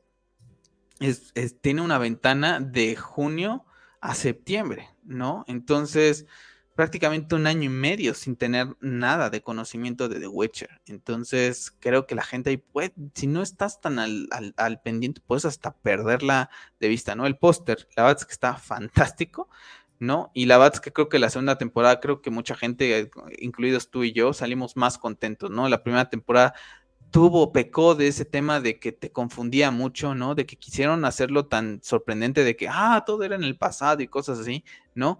Que si hubieran sido inteligentes y en verdad te lo querían mostrar, pues ese tema de cambio de, colores, ¿no? Cosas que están en el pasado, más eh, temas de viñeta, etcétera, pero no lo hicieron así, ¿no? Entonces, bueno, pues ahí tenemos eh, The Witcher y también, bueno, se anunció lo que es eh, The Witcher Bloods Origins, es así, viene en lo que es diciembre de este año. El 25 de diciembre se estrena esta serie. Entonces, bueno, tienen ahí un poquito de, lo que es eh, The Witcher en, el, en la plataforma, pero bueno, pierde en el, sentido de que no es como que lo principal, ¿no? Pero bueno, ahí expandiendo lo que ha sido Netflix ya esta serie que viene a competirle de cierta manera a lo que es House of the Dragons, que viene a competirle a lo que es El Señor de los Anillos, etcétera, ¿no? Entonces, bueno, pues ahí tenemos a The Witcher en su regreso. ¿Tienes algún comentario? ¿Estás ahí? No, la verdad es que no, no, no, tengo mucho que agregar al, tema de, The Witcher ahorita. Ok, eh, ok, perdón, me, me, distraes con tu mensaje que me enviaste ahí en privado. Eh, bueno, eh, regresando a tema de Call of Duty que estuvimos platicando acerca de lo que fue la, eh, la beta que se está llevando a cabo. Bueno, hace unos días, el jueves, el viernes pasado jueves, se llevó a cabo también lo que fue el Modern Warfare Showcase, ¿no? De, donde se anunció pues ya un poquito del gameplay, mucha gente empezó a, a jugar antes, ¿no? ¿Y, qué fue lo que anunciaron, ¿no? Estas nuevas modalidades, ¿no? Knockout, rescate de prisioneros e invasión que bueno, la verdad es Invasión parece un modo que no recuerdo ahorita cómo lo llamaban en Modern Warfare 2019, donde tienes prácticamente casi 60 personas por, por equipo y prácticamente tienes que ir eh, pues un eh, dominio, etcétera, ¿no? Prácticamente así. Rescata prisioneros, tienes que ir rescatando a algún, eh, pues, o defiendes o capturas. ¿No? ¿Y cuál es la diferencia en esta modalidad? Que solamente tienes una vida, ¿no? Eh, si te matan, pues quedas como espectador, al menos que uno de tus compañeros te reviva, ¿no? Entonces es de 5 con 5. También tuvimos un modo que no recuerdo cómo se llama en 2019, muy similar, pero bueno, no tenías que rescatar a nada, a nadie, y Knockout prácticamente es eso, ¿no? 5 contra 5, 6 contra 6. Si te matan, mueres, al menos que te reviva, ¿no?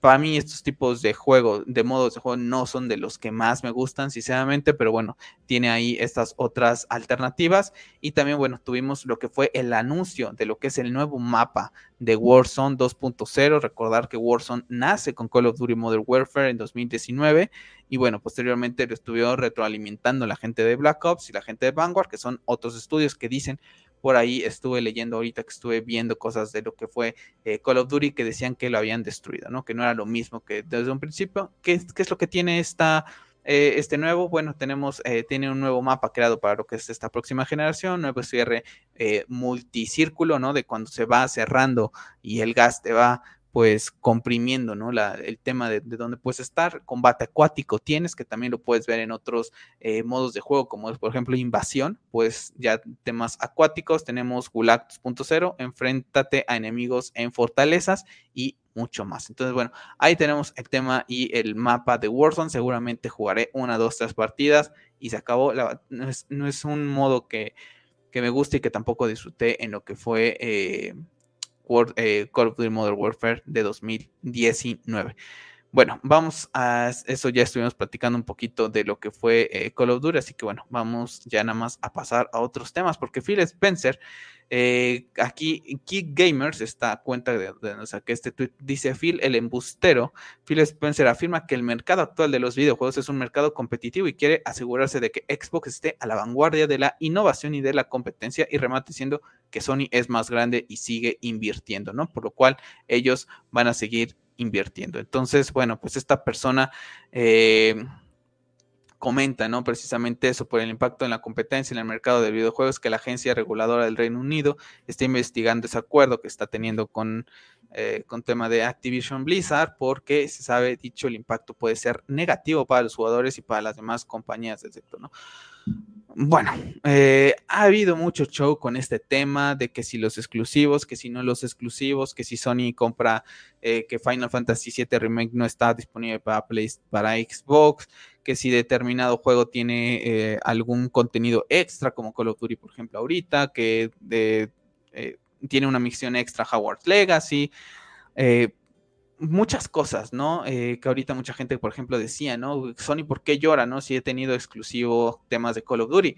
Pues esa gente a lo mejor se hizo fanática de Xbox apenas, pero en, hace tiempo Xbox tenía esas exclusividades justamente de Call of Duty en Xbox, ¿no? De esos de que tengo este mapa extra o días antes, ¿no? O sea, se han tenido antes, ¿no? Y, y creo que que sí está, desafortunadamente vivimos en esta época en donde tú compras una consola porque es lo que te aporta, qué es lo que puedes, ¿no?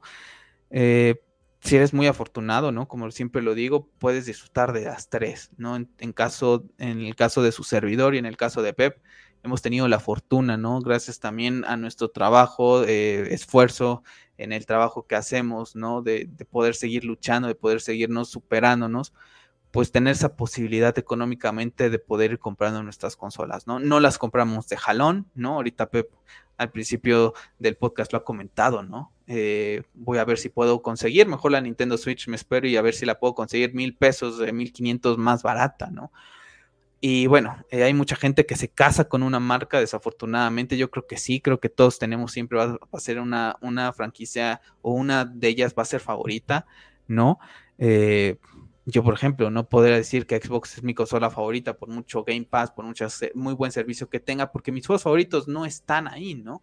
Solamente algunos los podría jugar ahí eh, de manera eh, este, por ser multiplataforma o algún exclusivo que tiene, como Gears of War 1, ¿no? Por ejemplo, pero mi juego favorito es God of War y no lo puedo jugar ni en Nintendo ni en ni en Xbox. Entonces no podría escogerla, ¿no? De si me dijeran quédate con una, ¿no? Pero independientemente, pues tengo el Xbox. He tenido Xbox durante muchos años. La Xbox 360, Pep, eh, tú lo recordarás, tuvimos grandes tardes con la Xbox 360, la disfrutamos al máximo. De hecho, esa generación fuimos más de Xbox que de PlayStation, por ejemplo, ¿no? Ya PlayStation retomó eh, al final con el tema de lo que fue The Last of Us, ¿no? Por ejemplo, con God of War también, ya al final el 3, ¿no? Pero durante toda esa generación Xbox no, nos fue eh, alegando muchísimas tardes. Entonces, para mí el tema de Phil Spencer, la verdad es que sigue siendo una persona que a mí en particular se me hace un hipócrita de primera, por todo el tema hay un hilo por ahí que en algún momento vi en Twitter que te compartí, creo, de todas estas incoherencias que ha sacado Phil Spencer acerca de, de estos temas. Y cuál ha sido ese show que se ha armado este tema con, con el tema de Call of Duty, que Phil Spencer ante el público ha dicho que eh, Call of Duty va a quedarse eh, multiplataforma pero tras bambalinas ya le dijeron a Sony que dentro de dos años se olvide de Call of Duty porque va a quedar exclusivo, ¿no?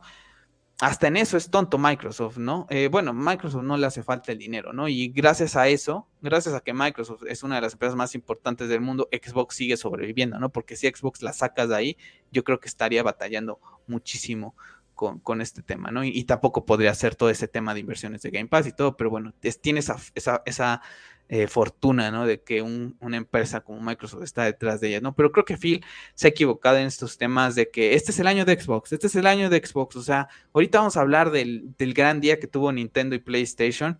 Y tan solo este fin de año, pues hay que verlo, ¿no? Nintendo, PlayStation con The Last of Us Remake Parte 1, que si bien ya lo jugaste, lo vuelves a jugar, si no lo has jugado, es una maravilla de juego que ya lo, ya lo terminamos tú y yo. Eh, viene God of War, que vamos a hablar ahorita adelante. Y Nintendo tiene Bayonetta, Splatoon. Eh, próximo año tiene Zelda. O sea, siguen sacando juegos muy interesantes, ¿no? Y Xbox, pues sigue viviendo nada más de lo que es el Game Pass, el Game Pass, el Game Pass, y que mucha gente dice el Game Pass. Y yo he visto muchos comentarios de mucha gente que dice que el Game Pass hace que ni termine los juegos porque quiero probar este, pruebo el otro y pruebo este y pruebo el otro y ni termina nada. Y mucha gente veo que de Xbox está más al pendiente de Nintendo y de Play, sobre todo más de Play que de otra cosa, ¿no? Y no quieren aceptar también estos errores, ¿no? ¿Están mal los exclusivos? Sí, están mal los exclusivos de, de cuando es multiplataforma, ¿no? Porque hay exclusivos de los estudios pero es una práctica que se viene haciendo, ¿no? Aquí el problema es que Phil Spencer está a base de dinero comprando, comprando, comprando estudios y lo hemos platicado, Pep. ¿No sería mejor invertir ese dinero de estudios en calidad en los que tú ya tienes, no? O sea, PlayStation, así que digamos, pues, ¿quiénes son los tres grandes estudios de PlayStation? Naughty Dog, Santa Mónica e Insomnia Games ahorita, ¿no?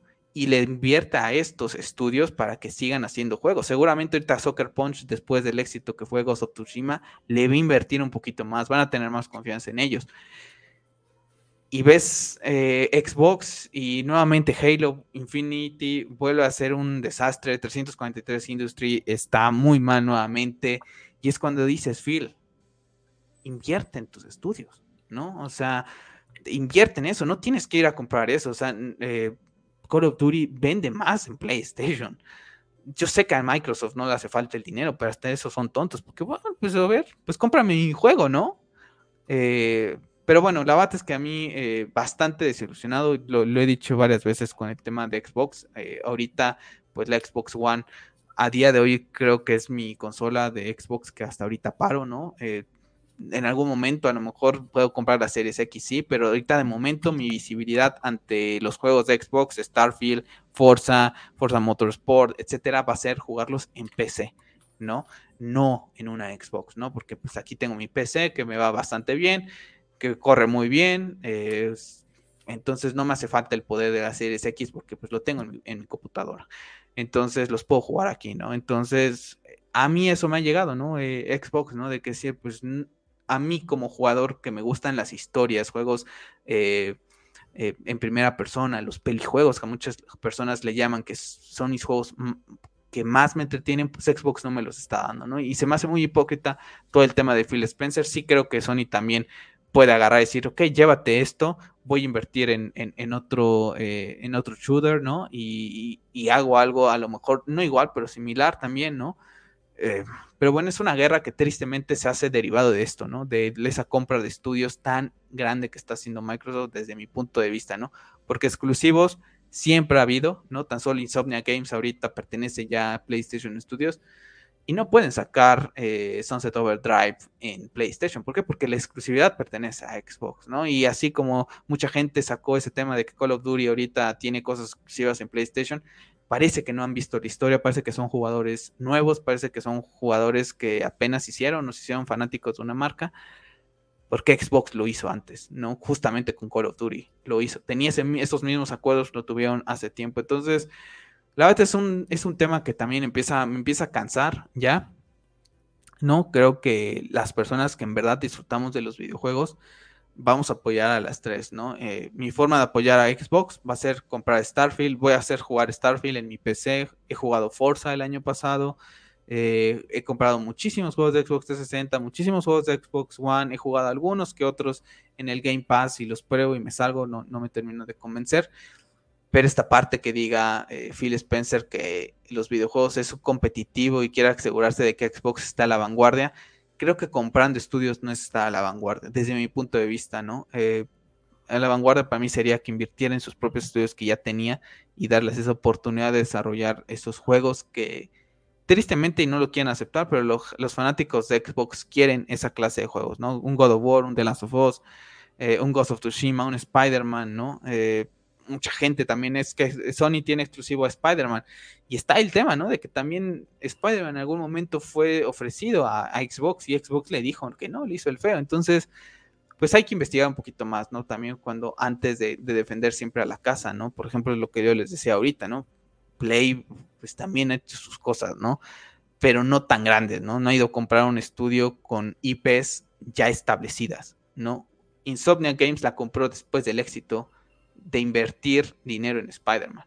No la compró antes. O sea, les desarrolló, les dio el dinero y ya está, ¿no? Santa Mónica Studios, si pueden ver el, documental de Rising Kratos que está en los canales de, PlayStation, le estaba pasando muy mal, ¿no? Invirtieron en ellos, creyeron en ellos, hicieron uno de los mejores juegos de la historia con God of War, ¿no? Para mí eso es ser competitivo, estar a la vanguardia esa parte, ¿no? mucha gente, yo cuando leí este comentario, yo, yo, prácticamente estoy de acuerdo completamente contigo, ¿no? Porque mucha gente dice, es que ellos han comprado, sí, pero hay estudios que han comprado con un salto de fe, ¿no? O sea, compraste tal, tal, por ejemplo, Santa Mónica, por ejemplo, Santa Mónica es God of War y listo.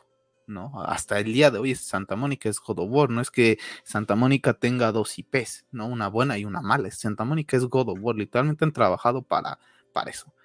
La capacidad del estudio, la verdad es que la desconozco, no sé cuántos empleados tengan ni qué tan, ni qué tanta, tanto eh, gente tengan dentro de, ¿sabes? Eh, pero eso es eh, invertir de cierta manera y creo que a veces a la gente muy tóxica de Xbox, porque tóxica de Play también lo hay, que también es muy molesta, pero la de Xbox ahorita haciendo eh, eh, en estos comentarios, es que Play compró este, compró este, compró, sí, pero es que ellos invirtieron desde un principio porque creyeron a lo mejor cuando vieron tal juego, dijeron, oye, esta persona me podría hacer este juego. ¿No? Entonces, o esta persona puede hacer esto, o simplemente son estudios que comienzan desde cero y ellos los atraen y, los compran, ¿no? Naughty Dog a día de hoy es un Shirty de Last of Us, ¿no? En su momento tenían, si no me recuerdo, el tema de relacionado con, con Crash, ¿no? Y Bandicoot, y ahorita ya ni siquiera es exclusivo, ¿no? Por ejemplo, se tuvo ese tema de, de confianza y después se pierde la, pues todo el tema de los derechos de, de Crash, ¿no? Pero tampoco era un estudio que dijeras qué tiene, ¿no? Y fue cuando llegó un shirt, un shirt 1 no le fue tan bien, ¿no? O sea, le fue irregulero al juego y ya, ya después llegó un Share 2 con ese portento de gráficos, de historia, de todo que, acompañaba ese Uncharted y, y realza Naughty Dog, ¿no? Y, lo que comentabas tú con Santa Mónica, lo mismo. Entonces yo creo que ahí es donde Xbox se ha equivocado bastante, han dejado ir muchísimo talento, se han literalmente se acostaron a dormir porque 360 fue de maravilla y creyeron que todo iba a ser igual con Gears of War, con Halo, que todos los multiplataformas, la gente prefiriera en su momento jugar en un Xbox 360 porque el servicio del, del Gold era muchísimo mejor que el servicio de en línea de PlayStation, y eso es una realidad. Es verdad que el de Play, si no me recuerdo, era gratis y el de Xbox tenías que pagar una anualidad, pero es que se lo llevaba de calle la 360 en ese aspecto, ¿no? Era una pasada. La sí, lo que te decía ahorita, ¿no? Tú y yo en esa generación fuimos más de Xbox, ¿no? Sí, literalmente. Fuimos más, ya terminamos la, la, la, época de la, de la, generación ya con la Play, pero por los exclusivos que traía la Play en su momento, ¿no? Pero prácticamente el ciclo de vida fue, yo creo que un 90% o 85% de Xbox 360 y a día de hoy es una de mis consolas favoritas y que te puedo decir que de los días que más recuerdo con mucho cariño jugando muchos son en la 360, ¿no? El Gears, el Halo, los FIFA en su momento, Fable, la verdad. Entonces, mucha gente decía, Forza, mucha gente decía que innovar es lo que está haciendo con el Game Pass, ¿no? Y sí y no, porque al fin y al cabo lo único que estás haciendo es que creaste una plataforma donde dejas que la gente meta sus juegos. Y está bien, o sea, está padre el Game Pass, pero a mí a día de hoy no me termina de convencer ese servicio de suscripción porque me da demasiado y no tengo demasiado para tiempo para estar jugando. Y es verdad que es más barato y que tiene más juegos, pero Play me cobra un poco más, pero me da menos juegos, pero me da mejores juegos de calidad y me da precisamente los juegos que me están llamando, que me llaman, a, que son de mi interés. Entonces, para mí ahorita tiene más peso. Eh, yo lo, te lo he comentado, no sé si te lo he comentado, pero para mí honestamente no puede decir que Xbox va a innovar cuando a día de hoy es la consola que no es necesario comprar o sea, ese es para mí también, eh, ese es el punto negro del Game Pass. No necesitas comprar la consola de Xbox. Porque si te compras una PC, una laptop en cualquier tienda departamental, te bajas el Game Pass y listo. Ahí tienes. Yo honestamente cuando veo a la gente, ahorita una persona del trabajo me dice, es que quiero comprar una Xbox. Y le dije, ¿para qué? te parece una PC o una Play. No sé, quiero optar. Le dije, pues en el Game Pass tú puedes jugar, te compras esta PC y ya. No es necesario comprarla. ¿Quieres jugar a Mario? Pues exclusivamente vas a tener que ir por una Nintendo Switch. O al menos que bajes un port en PC, ¿no? Que hasta eso te conviene. Un emulador, pero, ¿no? vas a poder jugarlos de ahorita. O sea, el Odyssey no lo puedes jugar a ningún lado, al menos que hagas una, sepas muchas cosas de computacionales y así, pero no puedes jugar a ningún lado que no sea en una Nintendo Switch, igual que Zelda Breath of the Wild y Tears of the Kingdom no vas a poder jugar en ningún lugar que no sea una Nintendo Switch.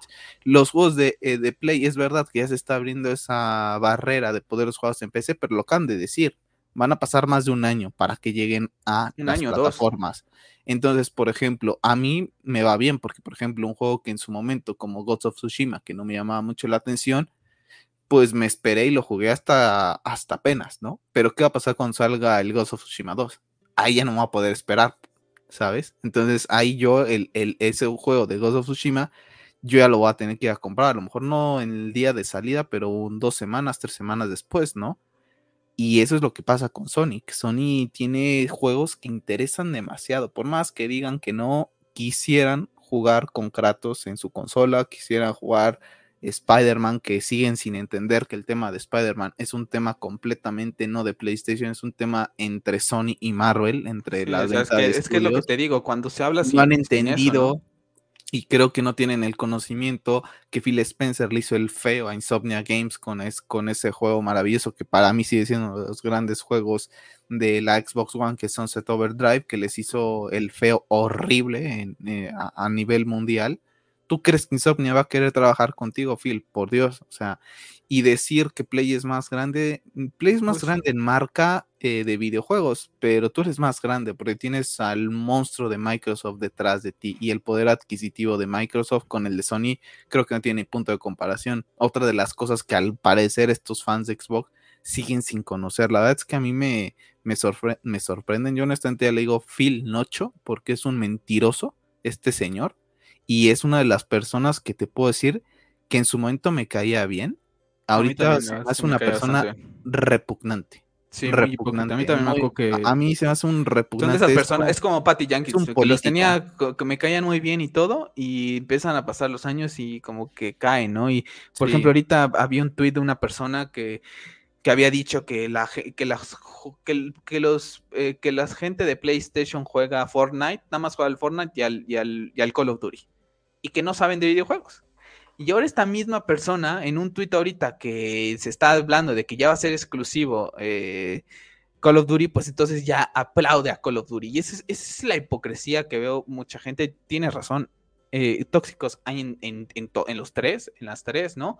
Eh, en PC menos, yo, yo veo menos de PC, pero eh, tóxicos, eh, sobre todo también Nintendo, pues se va como cociendo aparte, ¿no? Al final de cuentas, ¿no? Porque al final de cuentas, pues hay varios juegos más que comparte Xbox y PlayStation, ¿no? Entonces, esa rivalidad tan tonta que existe, lados tóxicos, creo que como dices tú, en ambos, pero a mí en lo particular, que sigo el tema PlayStation en, en Twitter, cada vez que me pone de PlayStation ahí el, el iconito de que me aparece ese tweet porque estoy siguiendo ese tema, es una persona de Xbox que tiene una foto de perfil de Xbox hablando de PlayStation. Es como, a ver, si escogiste Xbox, habla de Xbox, que sí puedes hablar en algún momento de PlayStation, ¿no? Por ejemplo, ahorita de este tema de, que están involucrados los dos, pero hablar de God of War, hablar de The Last of Us, tirarle mierda a esos juegos que deberías de aplaudirlos, deberías de darle gracias que existen, porque si en verdad amas los videojuegos, que en mi caso yo los amo, ¿no? Porque han sido un escape en los momentos más difíciles, eh, momentos de entretenimiento, de aprendizaje también, de conocer gente a través de ellos. Entonces, eh, es muchísimas cosas, ¿no? Entonces, eh, pues yo le aplaudo, ¿no? Porque eh, si, si, Xbox hace bien las cosas, PlayStation las va a hacer. Si PlayStation las hace bien, Xbox está obligado a hacerlas, ¿no? Ahorita, ¿qué está pasando? Que Xbox está viendo que sigue sin poder levantar, que PlayStation 5, a pesar de tener escasez y todo, sigue vendiendo más, que sus exclusivos son galardonados, cada donde vayan, que es lo que está tratando de hacer Phil Spencer, compro, compro, compro, compro, compro a la desesperada. Y esa es la realidad, tristemente, ¿no? Eh, yo espero que Fable salga bien. Al final de cuentas está desarrollado eh, por un estudio que sí ha realizado el mejor juego, porque el mejor juego de coches es Forza, para mí, desde mi punto de vista, pero que no tiene la experiencia, ¿no? Y se dice que por eso está un poquito atrasado el este. Ahorita retrasaron un juego en, a fin de año. Eh, Starfield se fue hasta el otro año, o sea, seguimos con ese tema, ¿no? Y el otro año, a ver, pues a lo mejor nada más sale Starfield, ¿no? Y, este año, pues, ¿qué ha salido? Nada, ¿no? Eh, Forza, pues fue una réplica del 4 prácticamente, ¿no? Para ti, para mí que venimos jugando Forza desde hace muchos años, pues fue lo mismo. Halo, la verdad es que no levanta, no levanta desde que se fue Bungie. Entonces, bueno, pues tristemente, ¿no? Eh, que se tuvo el anuncio de juegos en la Game, eh, en la Tokyo Game Show la semana pasada, ¿no?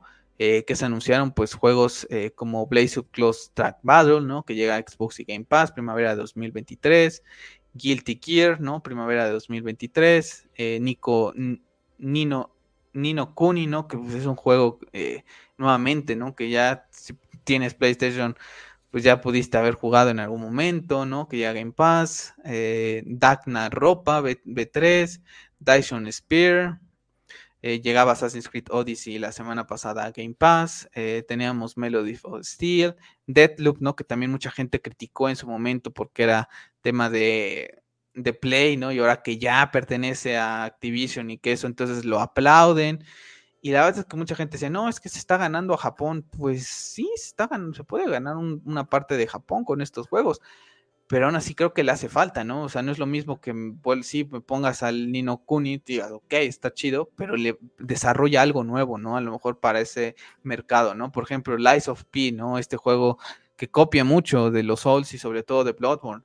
Yo nunca había visto a los usuarios de Xbox hablar de este juego, ¿no? Pero cuando se dijo que iba a ser de Game Pass día uno, uy, salieron a decir, uy, es que día uno y que no sé qué, etcétera, ¿no? Pues sí, día uno, disfrútalo, ya está, ¿no?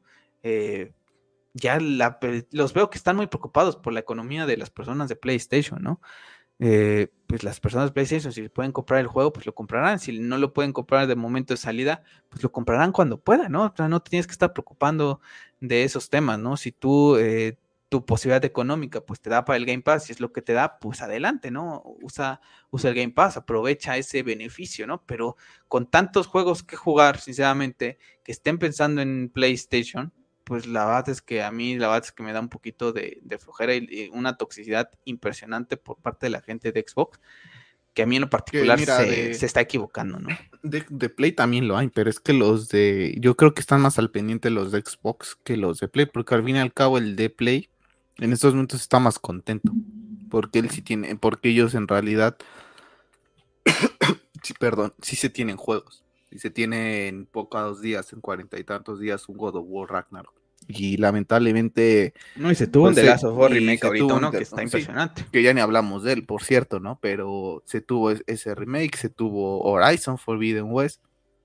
Entonces, ahí está, ¿no? Entonces, yo creo que el tema de Phil Spencer, la verdad es que yo no sé cómo sigue engañando a cierto sector de Xbox porque es nefasto, es, es una de las personas más nefastas Aquí que está he visto en, la industria del, videojuego. y, muchos se, muchos se sí, muchos se quejaban del tema de que PlayStation, el tema de quejarse por que ellos compran de cierta manera exclusividades temporales, ¿no? Por el tema de que sale a, a llorar Phil Ryan, por el tema de Call of Duty ahí es de entrar a mucho debate porque todas las empresas tienen mucha cola que pisarles. Es verdad que Sony podría haber llegado a pagar en su momento a Call of Duty, pero no estaba comprando nada prácticamente, ¿no? Si tú eras usuario de Xbox, podías ir y jugar Call of Duty en Xbox sin necesidad de estar comprando skins, porque era prácticamente lo que te estaban comprando, te lo daban unos días sí, antes. tonterías, es lo que te decía yo. Ahorita mucha gente llorando ahorita la misión extra de Howard's Legacy. Esa misión que te va a aportar la historia principal. Tú ahorita, lo que, tú ahorita lo que hiciste fue comprar literalmente un estudio con un montón de usuarios en varias plataformas y te lo apoderaste, ¿no? O sea, yo creo que sí, eso a la cara y, dices, claro, y dices a la cara que lo vas a dejar multiplataforma, pero otras bambalinas es que ya diste un ultimátum de que hasta determinada fecha lo tienes, ¿no? Ahí es cuando a lo mejor Phil Spencer y Xbox se equivocan, ¿no? Desde un principio di, va a ser exclusivo, ¿no? ¿Qué es lo que quiero? Atraerme a la gente, ¿no? Entonces, pues ya, ya ganas, ¿no? A lo mejor la gente pues va y dice, bueno, pues soy muy fanático de Call of Duty, tengo PlayStation 5, pues bueno, pues ya me compro la Xbox, no, Exacto, pero no, que sea ya diga, ¿sabes qué? Soy muy fan de Call of Duty y el Call of Duty me pesa más que los exclusivos de Play, pues ¿sabes qué? Adiós Play y ahora me compro la Xbox. Así ya vas a atraer a mucha gente, porque lamentablemente hay muchos gamers de ese estilo. Sí, no. A mí, por ejemplo, no me, no, no, no, me da igual, ¿no? por más que juegue Modern Warfare y me guste, la verdad es que si se vuelve exclusivo de Xbox me da absolutamente igual. Por dos razones. Porque no soy gran fan de esta clase de juegos. Es verdad que ahorita me gustó, pero es lo que te decía, no sé cuánto tiempo me va a durar el hype. Y segunda, si lo quiero jugar, agarro, prendo mi PC y lo descargo en el Game Pass. No necesito irme a comprar un Xbox. Sí, es lo que te iba a decir yo. O sea, por ejemplo, ahorita tuve dos años que no había jugado Call of Duty, desde 2020. O sea, hasta busqué el último video que subí al canal y es 2030 y tantos, veintitantos de octubre, prácticamente dos años. ¿No? Sin jugar un Call of Duty. O sea, puedo vivir sin un Call of Duty, ¿no? Y como dices tú, al final de cuentas, pues prendo la PC, me suscribo al Game Pass y lo juego, ¿no? El tiempo que me dé la gana, ¿no? O sea, afortunadamente, siempre lo digo, tengo esa posibilidad de poderme suscribir a la que quiera. Y es más, si, si, quisiera, podría irme a comprar la Xbox 3 X Series X eh, en algún momento, ¿no? Pero no me llaman porque pues, los juegos que me van a interesar van a estar en PC, ¿no? Día uno eh, también. Entonces, Starfield, por ejemplo, que es uno de los juegos que me llama muchísimo la atención y es uno de los juegos que más esperaba este año y ahora pasa para el próximo año, pues lo voy a bajar en PC, ¿no? O sea, no, no, no pierdo absolutamente nada, ¿no? Sí, exactamente, es lo, que yo te digo, no, no necesitas cierta comprar la consola, con que pues tengas una PC es verdad que es muy caro armarse una PC, pero por ejemplo hay laptops a, día de hoy que van muy bien y la gente pues hacer una inversión el laptop le sirve por ejemplo para ir a estudiar, ¿no? Cosas así. Entonces tienen, esa, ventaja y para mí sí son las grandes ventajas de Xbox. El tema del Game Pass en PC. Vamos a pasar rápido a temas de Gotham Knights, que bueno, esta semana han estado sacando estos pósters de personajes, ya se va dejando ver un poquito más hasta un mes de su lanzamiento. La verdad es que tristemente eh, sigue siendo un juego que no me llama así mucho la atención, debería de tener un hype impresionante porque el tema de la corte de los búhos es una de mis historias favoritas de Batman. Y bueno, a pesar de que Warner Brothers Montreal hizo un buen trabajo con Batman Arkham Origins, todo el tema de tanto atraso de este juego, mucho secretismo durante mucho tiempo, es un juego en el que se viene trabajando hace muchos años, como que me fue perdiendo, ¿no? Y después ver los primeros gameplays, la verdad es que me fue perdiendo todavía más. Si bien ya no luce tan mal estos últimos gameplays que se han visto, la es un juego que no me termina de convencer, pero bueno, ah, ya lo, ya lo jugaré en su momento, pero bueno, hemos tenido algunos pósters relacionados a lo que es este juego. Una noticia que se dio la semana pasada es que Xbox One, ¿no? Justamente aquí que la tengo aquí atrás, pues bueno, se queda sin Resident Evil 4 Remake, solamente llegará a PlayStation 5, PlayStation 4, Xbox Series X y S y estará en Steam, ¿no? Entonces, bueno, eh, la noticia grande fue que llega a PlayStation 4, ¿no? Mucha gente entonces ya se empezó a preguntar qué tan next gen va a ser este, este juego, este remake, ¿no? A ver, la verdad es que tú y yo lo hemos platicado y la verdad es que mucha gente le da mucha importancia a los gráficos en vez de a la jugabilidad, a la historia, etcétera, ¿no? El remake del 2 y el remake del 3 salieron originalmente para Xbox eh, One y PlayStation 4, por ejemplo, ¿no? ¿Y qué le pides tú a ese juego? Gráficamente está impresionante Resident Evil 2 Remake, ¿no? Y salió para Xbox eh, One y PlayStation 4. Yo no le pido más, o sea, si se ve así el remake de este 4, yo voy encantado, ¿no?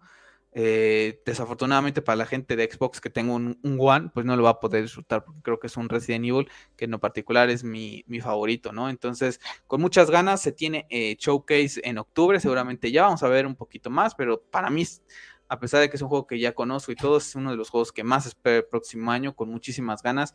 Desafortunadamente no salió en estas fechas de octubre, noviembre, que son épocas de frío, de otoño, de Halloween, etcétera, que viene bien, pero bueno, tendremos la tercera persona de Resident Evil Village, que ese sí me lo voy a comprar para poderlo jugar ahora que está en tercera persona, porque no me gusta el primera. Pero bueno, eh, con ganas, ¿no? De estos dos Resident Evil, tanto el Village con esta edición y su expansión, que ya va a cerrar lo que es la historia de estos personajes, más el 4, ¿no? Que trae de regreso uno de los personajes más queridos de la franquicia. Sí, bastante, y a pesar de, como dice, a pesar de que es un remake prácticamente de un juego de que se ha porteado prácticamente por todos lados, no está de más jugarlo. Y a lo mejor le meten algo, algo nuevo, ¿no? Esperemos que sí, algo que no cambie todo el origen del juego, pero algún escenario nuevo, algo así, estaría, estaría bastante interesante. Y como dices tú, a pesar de que es un juego que ya se conoce de hace tiempo, la verdad es que yo también es uno de mis juegos eh, más esperados para el próximo. Para el próximo año, el tema de gráficos, que si es Next Gen, la verdad es que no me interesa. Si God of War va a salir para PlayStation 4, créeme que si Resident Evil sale para la Play 3, tampoco me afectaría. Entonces. Sí, con muchas ganas de, de, poder jugarlo. Bueno, también se anunció Street Fighter, Pep. La verdad es que yo no soy muy fanático de este juego. Tú te volviste eh, pues no tan fan, fan, pero sí te le dedicaste su tiempito al último Street Fighter. No sé qué te pareció eh, los trailers, el gameplay, los nuevos diseños. La verdad es que a mí, yo soy más de Mortal Kombat que Street Fighter. Hay, algo que no me termina de convencer en cuanto al tema, no tanto del diseño del personaje, sino al tema del diseño de, de cómo los presentan todo tan es, pues es que es urbano, ¿no? Al final son peleas callejeras, pero está muy urbano, ¿cómo te puedo decir? Urbano mainstream, no urbano tradicional, sino con todos esos colores llamativos, amarillos, verdosos. no sé, esos colores es lo único que me causa un poco de conflicto, pero por ejemplo, si me puse a ver un video gameplay de Kent en su momento, en, precisamente en la semana en que salió, dura bastante, las que nada, como dos partiditas y, se, se, ve bien, ¿eh? la verdad es que con muchas ganas ya de, este, de, de un nuevo Street Fighter. va a tener un mundo abierto donde creas a tu personaje y vas Es que va a ser como, es el modo historia prácticamente, también está desarrollado ahí y precisamente vas a ir jugando por lo que entiendo también con el nuevo personaje este que es como como un entrenador o algo así. Eh, lo único que espero de este juego es que esté más completo que lo que estaba el 5 cuando sale de lanzamiento. Y a día de hoy me sigue pareciendo bastante incompleto si lo comparo con Mortal Kombat el último, ¿no? Por ejemplo, que tenía todo el tema de las torres y todo ese tema para jugar solo. Es verdad que después el 5 de Street Fighter te, te va introduciendo el modo arcade, pero el arcade se me queda un poco corto. ¿sabes? Son muy pocas modalidades. Creo que le sigue haciendo falta algo estilo Mortal Kombat, para cuando no quieras jugar en línea, ¿no? Porque la verdad es que lo entras a línea y te encuentras a cuates que están jugando prácticamente 24 horas al día y pues te dan unas madrizas impresionantes y a veces está bien que prefieras jugar hasta solo, ¿no? Irte retando tú solo. Y creo que es lo que le hace falta a este Street Fighter y que el roster esté más completo. Sabemos que va a haber DLC porque ya es prácticamente es parte de la industria, eh, pero que espero que el roster de inicio del juego esté con una cantidad de personajes decentes, ¿no? Bueno, pues yo la verdad es que no soy muy fanático, soy más de Mortal Kombat en Yo sí, cuál es la, Me hace falta ya un, juego de pelea, ¿eh? Es que no voy a tener que comprar una joystick para nada, que la que fue la que había comprado en su momento para la Play 4, porque bueno, a ver si me la lee. La ventaja es que la Play 5 tiene entrada USB, la tradicional. No sé si cuando la conecte me lo vaya a reconocer o ya no me la vaya a reconocer o vaya a tener que comprar otra, porque recuerdo que la que compro dice Play para exclusiva para Play 3 y Play 4. No sé si vaya a ser exclusiva para Play 5, si no, pues la verdad es que ahí me haré primero bolas con el DualSense, ¿no? Porque la verdad es que ya es más cómodo, inclusive yo creo que para jugar juegos de pelea pero si no, pues compraré una barata de la misma marca que compré. Pero la verdad es que es un muy buen juego. Yo la verdad es que en su momento disfruté muchísimo el 5, ya cuando estaba muy no, No juego un juego de peleas desde 2019, que salió Mortal Kombat. O sea, ya, ya llovió bastante. Bueno, el podcast pasado justamente eh, les había hablado y les había mostrado esta imagen de Assassin's Creed Mirage que se había filtrado, etcétera, y justamente pues ese podcast lo grabé un viernes, se publicó el domingo, pero entre ese medio, ese sábado, hubo showcase del primer tráiler de Assassin's Creed Mirage y de todo lo que se viene de Assassin's Creed como proyecto eh, pues de este código nombre Red, que es eh, pues ahora sí un Assassin's Creed por fin en Japón feudal, ¿no? Eh, este sí va a retomar el tema de tal cual aquí lo dice la página de Assassin's Creed, New Open World RPG Title, ¿no? Ahorita les digo por qué retoma, porque se supone, le hacemos el paréntesis, ¿no? Mirage se supone que regresa a los orígenes de Assassin's Creed, ¿no? Entonces se supone que no es tan RPG, ¿no? Entonces este sí va a ser RPG, y bueno, eh, la verdad es que recuerda muchísimo al Tair, ¿no? La verdad es que estamos viendo esta imagen, está impresionante de Basim, ¿no? Entonces, bueno, pues tuvimos un evento de Assassin's Creed que a mí en lo particular quedé muy contento. El tema del futuro de la serie que se está trabajando entre Ubisoft y Netflix. Tuvimos el ya saben, por temas de derecho no lo podemos poner. Pero bueno, la verdad es que quedé contento con lo mostrado. O sea, prácticamente aquí las, las similitudes entre Altair y Basim. Eh, con muchas ganas. La verdad es que con muchas ganas. Aquí está prácticamente el resumen, ¿no? El último capítulo que viene para Assassin's Creed Valhalla, que para mí en lo particular, si bien se ha desprendido de lo que ha sido Assassin's Creed, de esos Assassin's Creed que me enamoraron, Assassin's Creed 1, Assassin's Creed 2, eh, Brotherhood Revelations, que fueron mis Assassin's Creed favoritos. A día de hoy, Assassin's Creed 2 pues, sigue siendo uno de mis top 10 de juegos favoritos de toda la vida. Eh, para, mí, Valhalla fue un buen juego, ¿no? Eh, tiene un buen tema ahí de entre los temas de los dioses, etcétera. El gameplay también estuvo bastante bueno. Jugué muchísimas misiones secundarias. La modo historia me gustó, gráficas muy buenas. Y entonces, bueno, pues aquí tienen, ¿no? estos, estos proyectos, el Code Name X, mucha gente dice que se va eh, con las brujas, a mí me gustaría que fuera algo más de tribus, ya veremos a dónde se va, el tema de la serie, el, juego que viene para móviles, que también está en Japón, y el código de, red, ¿no? Vamos a ver cómo lo manejan. Últimamente están haciendo eh, como tres, ¿no? Lo que fue la historia de Origins, Odyssey y Valhalla cierran un capítulo. Ahorita se viene Mirage. Vamos a ver si conforma nuevamente como esa trilogía entre Mirage, Red y Hexe. No, pero bueno, creo, Pep, no sé tú, pero yo quedé contento con, lo mostrado. Eh, sí me echo un poco para atrás porque Assassin's Creed Mirage eh, regresa a lo que es ese modo de juego más similar a Assassin's Creed 2, eh, Ezio, etc. luego regresar a un RPG con el de Japón me va a echar un poquito para atrás, ¿no? Porque, eh, no sé, creo que Assassin's Creed le viene bien también un juego así, aunque también está padre, ¿no? Porque tienes esa posibilidad de que ya no todos los Assassin's Creed van a ser igual, ¿no? De que pues a lo mejor a este le echas un poquito más de tiempo, a este es más lineal, etcétera. Sí tiene esa ventaja, ¿no? Tiene esa dualidad, por así decirlo, la franquicia y está padre, ¿no? Pero yo espero que retome, ¿no? O sea, que Assassin's Creed vuelva a ser ese mucha gente lo ha perdido de vista, ¿no? A mí en lo particular, Mirage, por lo visto ahorita, me ha gustado y lo platicamos tú y yo a manera privada, hasta ganas de comprar la edición coleccionista, que está bastante guay, ¿eh? Entonces, eh, tus sensaciones acerca de los anuncios de Assassin's Creed. Bastante contento. La verdad es que, ahorita Mirage me tiene, ya es uno de mis juegos más esperados para el próximo año, si es que nos atrasa.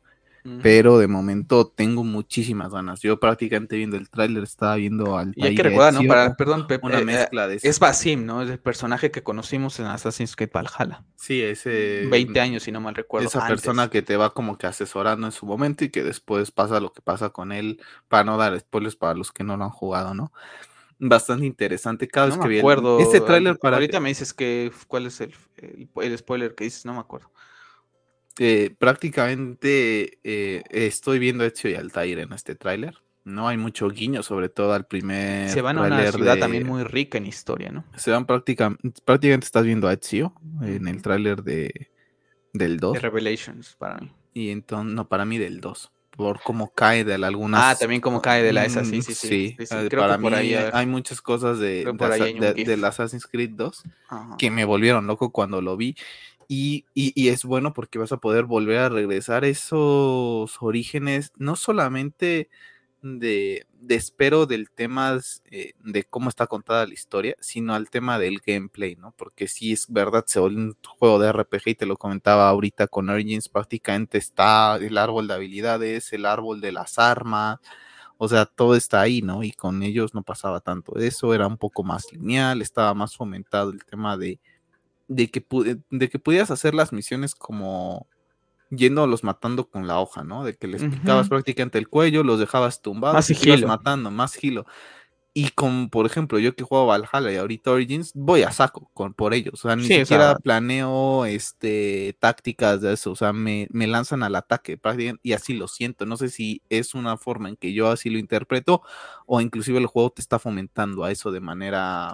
O sea, ves la imagen que estamos viendo en pantalla para la gente que está en el stream podcast, este, este te recuerda, tío, ¿te acuerdas esas primeras imágenes cuando conocimos y Assassin's Creed en Y lo que 2007, ¿no? decías tú, ¿no? O sea, por ejemplo, en el 1 fue toda Tierra Santa, impresionante, ¿no? Todo es el tema del misterio que rodea a, a ciertas culturas que estuvieron por ahí, el tema de Jesucristo y todo ese tipo de cosas. Bien, después te llegan a la Italia renacentista con todo el tema de Da Vinci, que es una de las personas que a día de hoy en Ahí está lo que dices, perdón, pero ahí está es lo que dices tú que te recuerda, la, la imagen que estamos viendo en pantalla, cómo cae, ¿no? ¿Qué es En temas ocultos, pues este, la verdad es que un muy buen sabor de boca, ¿no? Y después te llevan a Roma, todo el tema del Papa, todo el tema de la religión, te, te vas al 3 y te traes a Estados Unidos, que con todo respeto, Estados Unidos no tiene nada de historia en ese sentido, rica de misticismo, y ahí fue donde le empiezan a cagar muy feo. Yo, para mí, creo que ahí es donde se va de Assassin's Creed a, a tomar por saco, y creo que empiezan a retomar nuevamente en Origins, eh, Odyssey y Valhalla. Es verdad que se alejan mucho de la esencia de Assassin's Creed, pero regresan a culturas que son muy interesantes, ¿no? Y Sí. ahorita el hecho de que te vayas a todo este tema de Bagdad, pues la verdad es que tenés una zona muy rica en cultura, eh, son ciudades súper antiguas con muchísima historia, muchísimos secretos, entonces con mucho hype, después todo el tema de que vas a poder tener otro Assassin's Creed, que ya es el Ghost of Tsushima, ¿no? Ya, ya lo había sacado Sony antes. Eh, pues también es interesante ver todo el tema de en China y todo eso, y es verdad Japón, que dices tú, Japón, no digo, en China, Japón, Japón. digo en Japón, es verdad que dices tú, ya no va a ser similar al Mirage, pero pues te da un balance, ¿no? Y puede ser que te lo vayas campechaneando así, un Assassin's Creed estilo más sigilo, por si te gusta más ese estilo, y a lo mejor pasas de largo de los RPGs o viceversa, ¿no? Te gustan más los RPG, pasas de largo del otro, ¿no? Pero contentos, ¿no? La verdad es que quedamos contentos ambos, creo Yo de momento quedé contento con lo que mostraron. La verdad es que sí tengo bastante interés. A mí Mirage me dejó muy, muy contento. Ahorita ya creo que Sí, no, la- no la tengo imagen, en, la imagen me, no me tengo en mi mente los juegos que posiblemente se vayan a lanzar. Supuestamente Spider-Man se lanza el próximo año. Entonces Spider-Man sería mi un número uno ahorita. Bueno, eh, ahorita creo que vamos a hablar Eh, del número yo uno. creo que Pep. después Assassin's Creed y después eh, el Resident Evil. Ahorita vamos a hablar, creo que el que te va a ganar el número uno, que creo que lo tienes perdido. Pero bueno, la verdad que ahí está todo el tema de Assassin's Creed. Muchísimas ganas, creo que es una franquicia que pueden eh, explotar bastante bien si las cosas las retoma bien la gente de Ubisoft y que ellos saben, ¿no? Que han escuchado a lo que es eh, la comunidad.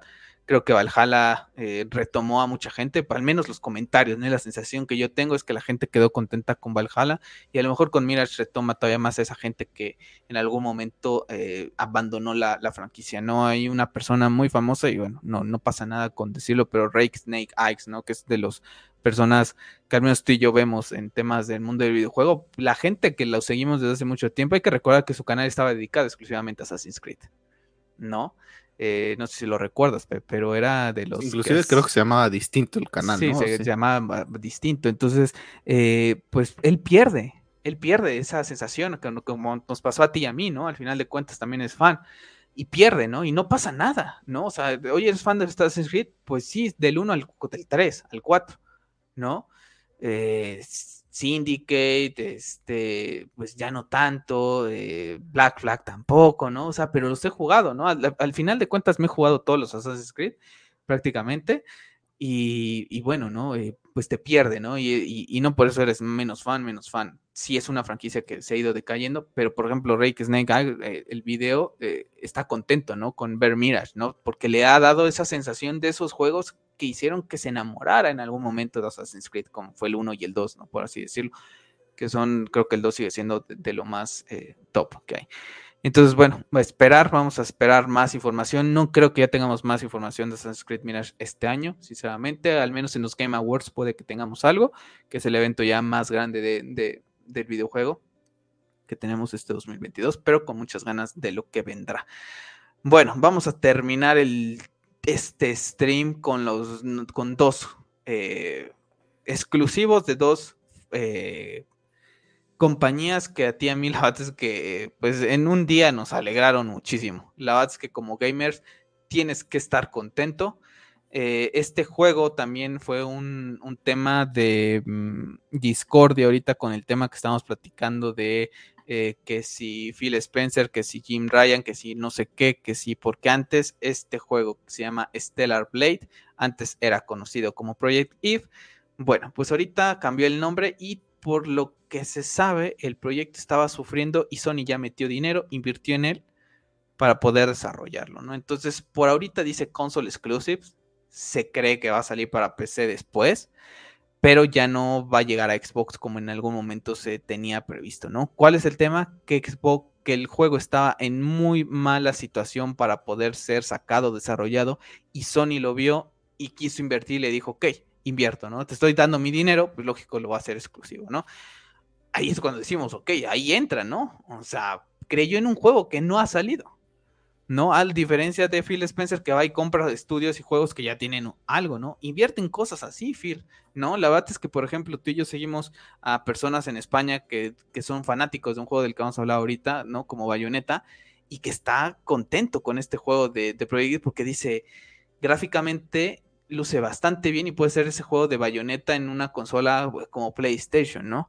Eh, su protagonista se eh, conserva el nombre de Eve, no y debe salvar a una tierra extinta y también se enfrentará a la decisión de apoyar a los ciudadanos de Xion, que es donde se encuentra y bueno, es un hack and slash, combates con jefes muy exigentes, combos y habilidades únicas. La Pep no sé a ti, pero yo desde hace tiempo y justamente antes de este State of Play, unas semanas antes, te había dicho, oye, ¿qué habrá pasado con este juego? Porque me gusta, me había gustado desde que lo habían anunciado, ¿no? Y también me recordó muchísimo el tema de Bayonetta y creo que hacen falta hack and slash hoy en día.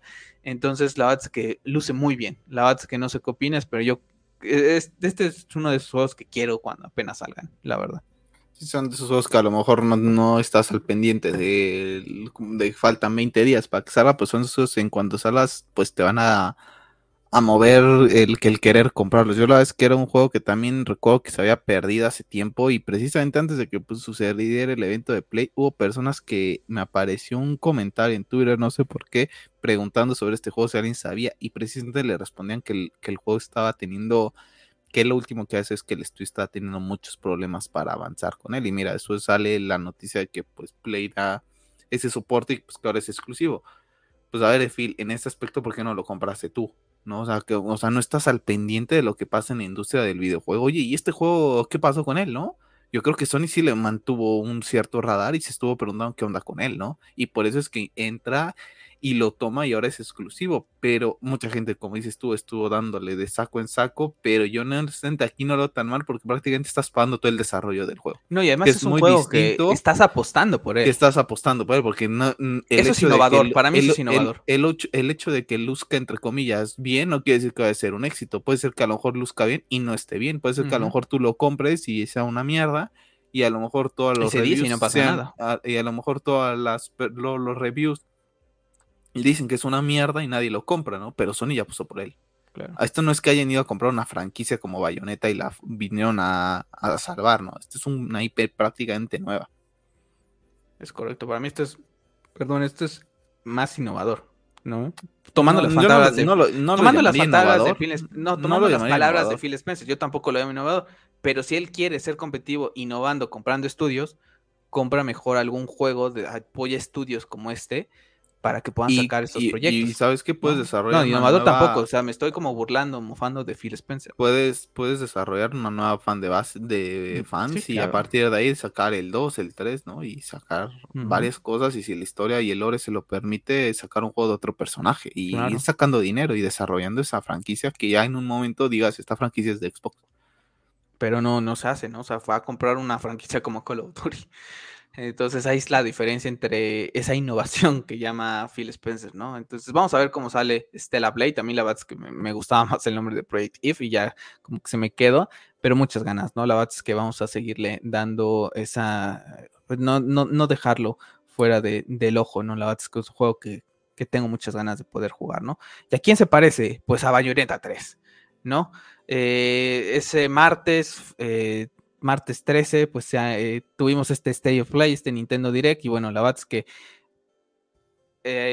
bueno, pues tuvimos Bayonetta, uno de los juegos que tú y yo más esperamos, y se un hack and slash, que mucha gente sigue como que diciendo el tema de los gráficos, y, sigo insistiendo. Tú ya sabes, sabemos cuál es la, la posibilidad de la Nintendo en temas de gráficos. En verdad necesitas esos graficotes un gráfico realista para pasarla bien. O sea, me, siento tan, como que siento que digo que, eh, pues, ¿de qué generación eres? Que, este, pues, tienes que tener esos gráficos para poder, este, permítame.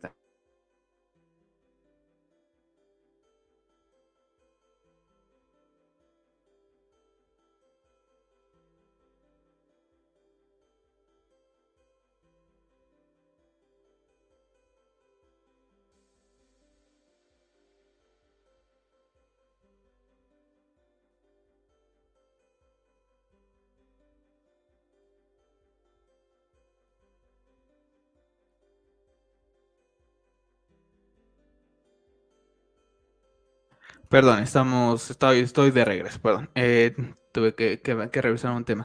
Eh, les decía yo, ¿no? Eh, entonces no sé cuál sea el tema de los gráficos. La verdad es que Bayonetta creo que por sí solo, por historia, por gameplay, es un juego muy entretenido, es un muy, muy, buen, muy buenos juegos y que bueno, la verdad es que para los que crecimos con gráficas del Super Nintendo, Nintendo 64, PlayStation 1, pues nos entreteníamos y esos gráficos eran las maravillas, que vale, que puedes decir, oye, pero es que estas compañías están con estos gráficos, pues sí, pero cada quien va a su rumbo, por su rumbo, ¿no? Y Nintendo es, es pieza clave para eso, ¿no? No se necesitan gráficos portentosos para poder tener buenos juegos, ¿no? Y Bayonetta creo que lo vuelvo a demostrar. A mí en lo particular el tráiler me ha gustado bastante, con muchísimas ganas de poder jugarlo, como les dije al principio del podcast, pues estoy jugando nuevamente lo que es eh, el, el, 1, ¿no? Para ir al 2 y llegar al 3, más fresco, y la verdad es que lo estoy disfrutando, ¿no? Con esas gráficas de hace años. Y, lo disfruto más que a lo mejor algún otro juego que que, he jugado últimamente de estos gráficos de Play 4, Xbox One, Play 5, etcétera, ¿no?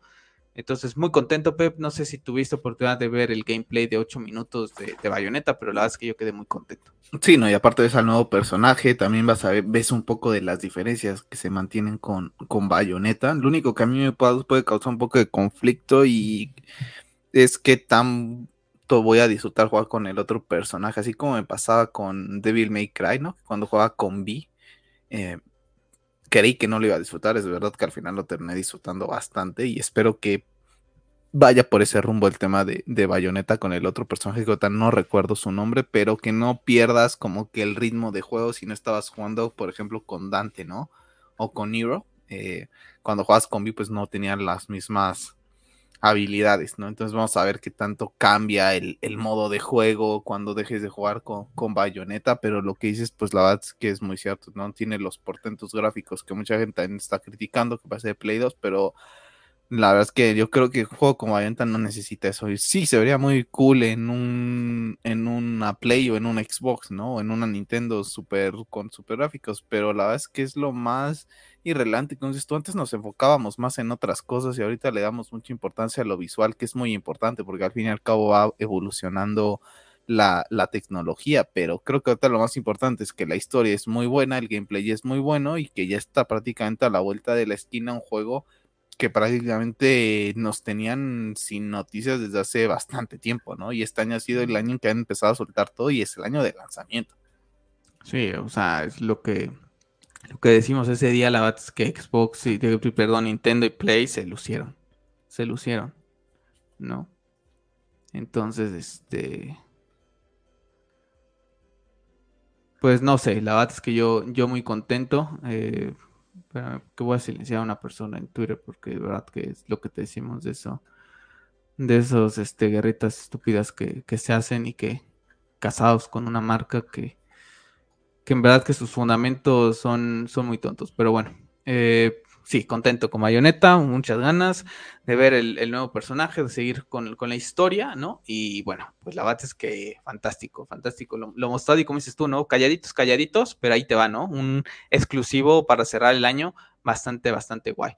Y no nada más se quedaron ahí, sino que anunciaron ya el título oficial de la secuela de Breath of the Wild, ¿no? Que llevará el nombre de eh, The Legend of Zelda, Tears of the Kingdom. Y bueno, tuvimos un pequeño avance.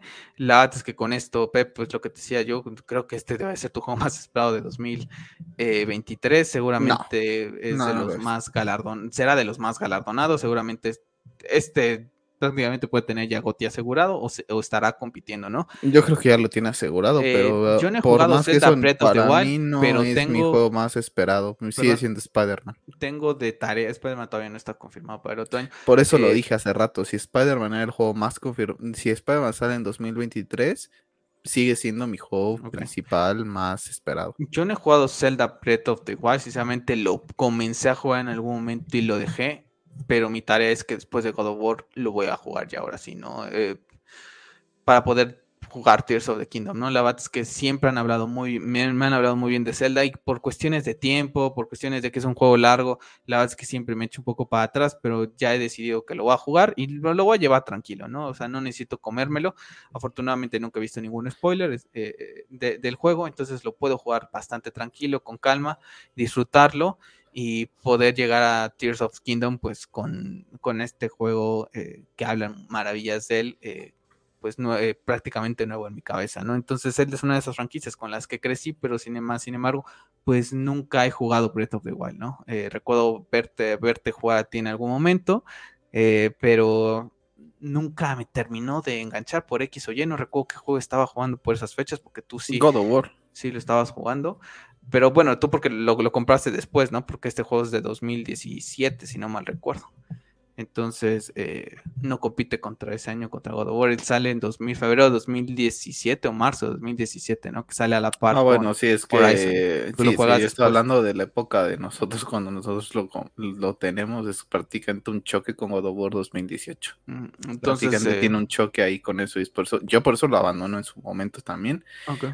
También lo quiero retomar para poder terminarlo y llegar. A mí en lo que a, día de hoy me sigue molestando, que sale mucho de, de, esto, es que dicen que es una obra de arte y todo. Y sí es muy bonito y tiene muchas cosas innovadoras y bla, bla, pero el tema de cómo vas a farmear el tema del cora, de tus corazones de vida, a mí es una pérdida de tiempo absoluta. No, pero tienes que, con, si no mal recuerdo, tienes que hacer cuatro templos para que te medio corazón. Entonces tienes, imagínate, tienes que aventarte 12 templos para completar un corazón. No sé cuántos corazones tienes a máximos. Entonces, la verdad es que en ese aspecto a mí la verdad es que fue la parte que más me, molestaba del juego, pero en sí estarte ahí paseando como bobo, la verdad es que la animación, el dibujo y todo es impresionante, pero yo también quiero verlo, ¿no? Quiero ver hacia dónde va y quiero volver a retomarlo desde donde lo, bueno, más bien retomarlo desde el principio Porque yo creo que si ahorita pongo la partida en que dejé, la verdad es que me va a costar mucho trabajo agarrarle el ritmo, ¿no? Porque me va a perder muchas cosas. Me gustaría comenzarlo otra vez.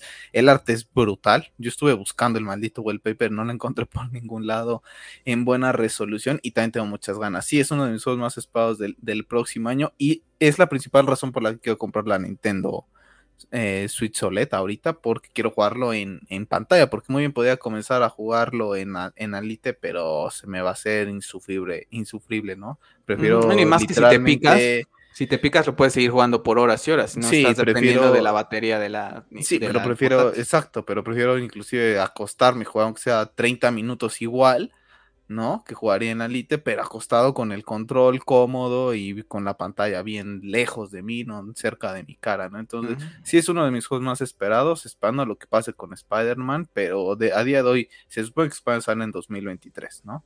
Entonces, a día de hoy, sin fecha de atraso, sigue siendo mi juego más esperado, ¿no? Y ya tenemos eh, buenos juegos, ¿no? Para el próximo este, año tenemos Resident Evil, eh, tenemos Assassin's Creed, Resident Evil, eh, Spider-Man posiblemente, tenemos eh, Starfield, Howard's Legacy.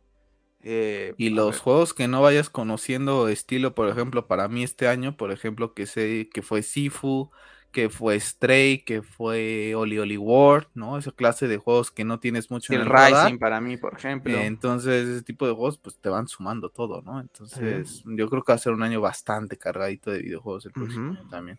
Eh, mira, así repasando así algunos que se vienen el próximo año. Forspoken, Dead Island, Howard's Legacy. Em, Por cierto, del Forspoken hablan maravillas, ¿eh? Todos los, los comentarios que he visto del Forspoken, la gente ha quedado encantada con ese juego mm, ahorita. The Day Before, que es el juego que va exclusivo para el PC. El de Pinocho. El de Lies of P. Tenemos este Resident Evil Remake. Tenemos aquí Legend of the Zelda. Em, estoy así hablando como... Eh, tenemos Final Fantasy XVI. Em, mm, Starfield. Eh, Forza eh, Stalker, Stalker, que fue el que se retrasó de Xbox, hace que se salía ahorita a fin de año y ya lo retrasaron y que están hasta regresando el dinero porque no tienen bien fecha establecida. Eh, Spider-Man, te digo que aparece ahí. Hellblade lo ponen como 2023, no, no se sabe nada. Final Fantasy VII Rebirth. Em, Fable lo manejan como 2023, sinceramente no creo. About también lo pone en 2023, ya veremos. Eh, y estos los ponen en 2023, pero no. Lies of PC, ese sí es para el próximo año. El de Avatar también no sé si va a salir para el próximo año, sinceramente. Kingdom Hearts también lo ponen para el próximo año. Eh, no lo sé. El de Wonder Woman también. También es muy, muy arriesgado, ¿no? Forza Motorsport, ¿no? Ese sí sale el próximo año. Entonces, bueno, pues ya empiezan, empiezas a ver y dices, el próximo año también hay, hay muy buenos juegos, ¿eh? Así que bueno, pero bueno, eh, Zelda Labat que será de esos candidatos sobresalientes, ¿no? Bueno, vamos a cerrar el podcast de esta semana con el anuncio que para ti, para mí fue lo máximo, es el juego que más esperamos desde el 2018. Eh, God of War 2018 se convirtió en nuestro juego favorito por mecánicas, por historia, eh, por temas eh, ya más personales también relacionados al juego, por la época en la que lo estuvimos jugando, por muchos factores, por soundtrack, por todo. Es un juego que para ti, para mí, eh, representa muchas cosas, que de hecho ahorita me falta poder subir los últimos capítulos que tengo aquí de, la versión de, de, PC. Entonces, durante de aquí al antes del 9 de noviembre estaré subiendo ya los últimos capítulos. Yo creo que me falta como una hora, dos horas ya para terminarlo en PC y habrá sido la quinta vez que lo terminé prácticamente en cuatro años. Eh, una vez por año prácticamente y uno extra, ¿no? Eh, pero bueno, tuvimos, Pep, por fin tráiler, ¿no? De lo que es eh, God of War Ragnarok, Story Trailer. Saben que no podemos poner el tráiler por temas de derechos, pero bueno, la verdad es que ha sido fantástico ver nuevamente a Kratos, a Atreus, Atreus escondiéndole cosas a su padre, eh, Kratos diciéndole que él puede protegerse solo porque es un dios, vemos, escuchamos a Odín, eh, vemos a Mimir, vemos a Tyr, ¿no? Que le dice que lo conoce muy bien, a Kratos por todo lo que vimos también de que se lo sabía, ¿no? Tiene esa valija en God of War 2018, termina el tráiler impresionante con ese choque entre el Mjolnir y la Leviathan, entonces eh, con muchísimas ganas, ¿no? Vemos a Freya tomando el... la, razón por la que muere este, muere este Baldur, eh, que es la, la, flecha que tiene ahí en el, en el pecho. Entonces, hay muchas teorías acerca de qué puede pasar. Eh, mucha gente que, está que trabajó en, Santa Mónica Studios exclusivamente para el, para el juego, ¿no? Que fueron contratados para el juego y después salieron o que ya están con otros estudios. Dicen que lo que hemos visto en este trailer es prácticamente esa puntita del iceberg. Eh, prácticamente va a doblar, ¿no? Ahorita está el tema de que en Play 4 va a pesar casi 100 gigas cuando el 2018 pesó 45, ¿no? Entonces ya te habla de la magnitud de que es prácticamente son dos juegos, ¿no?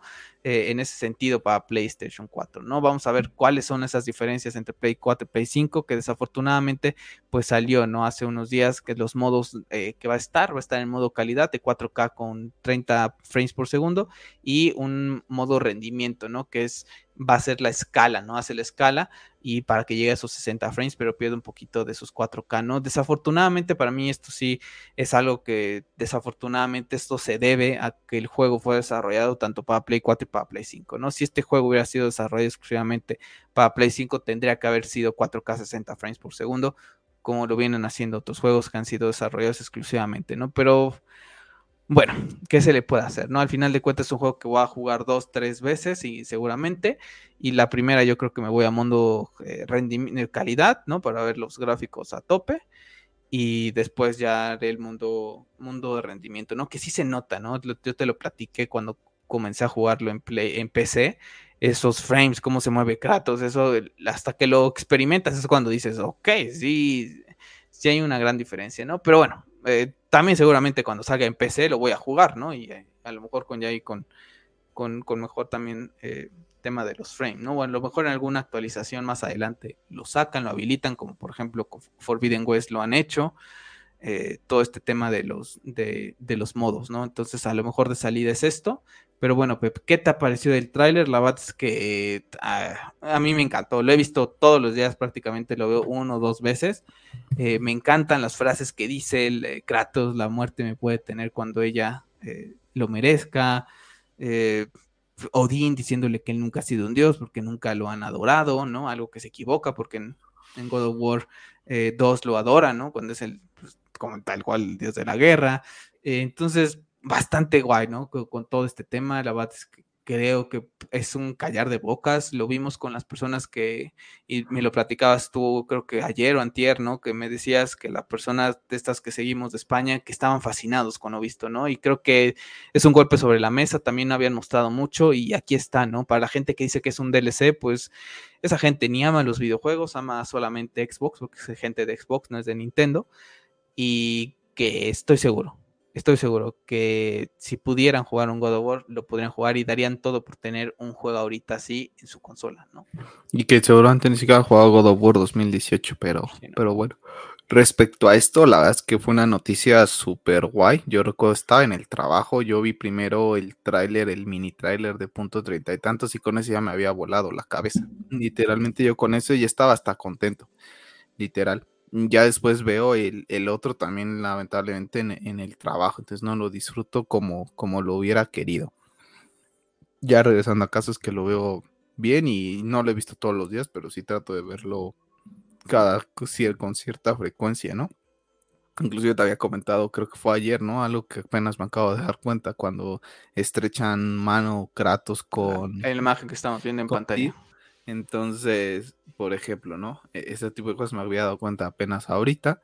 Y las que, como dices, es un tráiler que yo creo que te ya creo que ya lo, ya lo dijeron, pero tú y yo lo contaron en su momento. Prácticamente no nos están mostrando nada, ¿no? Porque prácticamente, pues las escenas, aparte que están cortadas en, eventos que no tienen nada que ver una con otra, pues para confundirte, pero yo creo que aún así no se iban a arriesgar a dejarte mucho. El tema de Thor, pues ya es un hecho, eso sí lo sabíamos. Yo creo que por eso nada más te dejan caer un poquito el guiño de Thor pero no es porque te quieran dar todo, simplemente ni siquiera son si ese tipo de, enfrentamiento es un enfrentamiento mega rápido o va a ser ya el definitivo, ¿no? Está el rumor que hay dos enfrentamientos.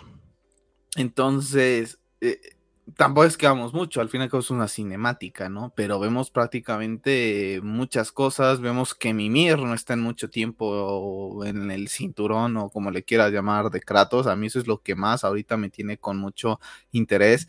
Los lobos están impresionantes, tú ves el tamaño de los lobos al lado de Kratos y de, y de Atreus y es de, madre mía, estas cosas son no, y además, Pepe, eh, extremadamente gigantes. Ellos ya dan pie al Ragnar. Eh, sí, aquí los, para mí los está soltando a eso, porque ellos cuando, cuando, ellos, atrapan. Cuando ellos comienzan la, casa es que va a comenzar el reino y, él, los está incitando a que casen al sol y la luna. Eh, exacto. Entonces, bastante interesante cómo se va a desarrollar. Sabemos que. Una persona, perdón que te interrumpa ahorita con esta. Rápido, porque si no se me va a ir. Sabemos que muchas cosas de la mitología nórdica las están adaptando de cierta forma y Cory Barlog lo ha aceptado.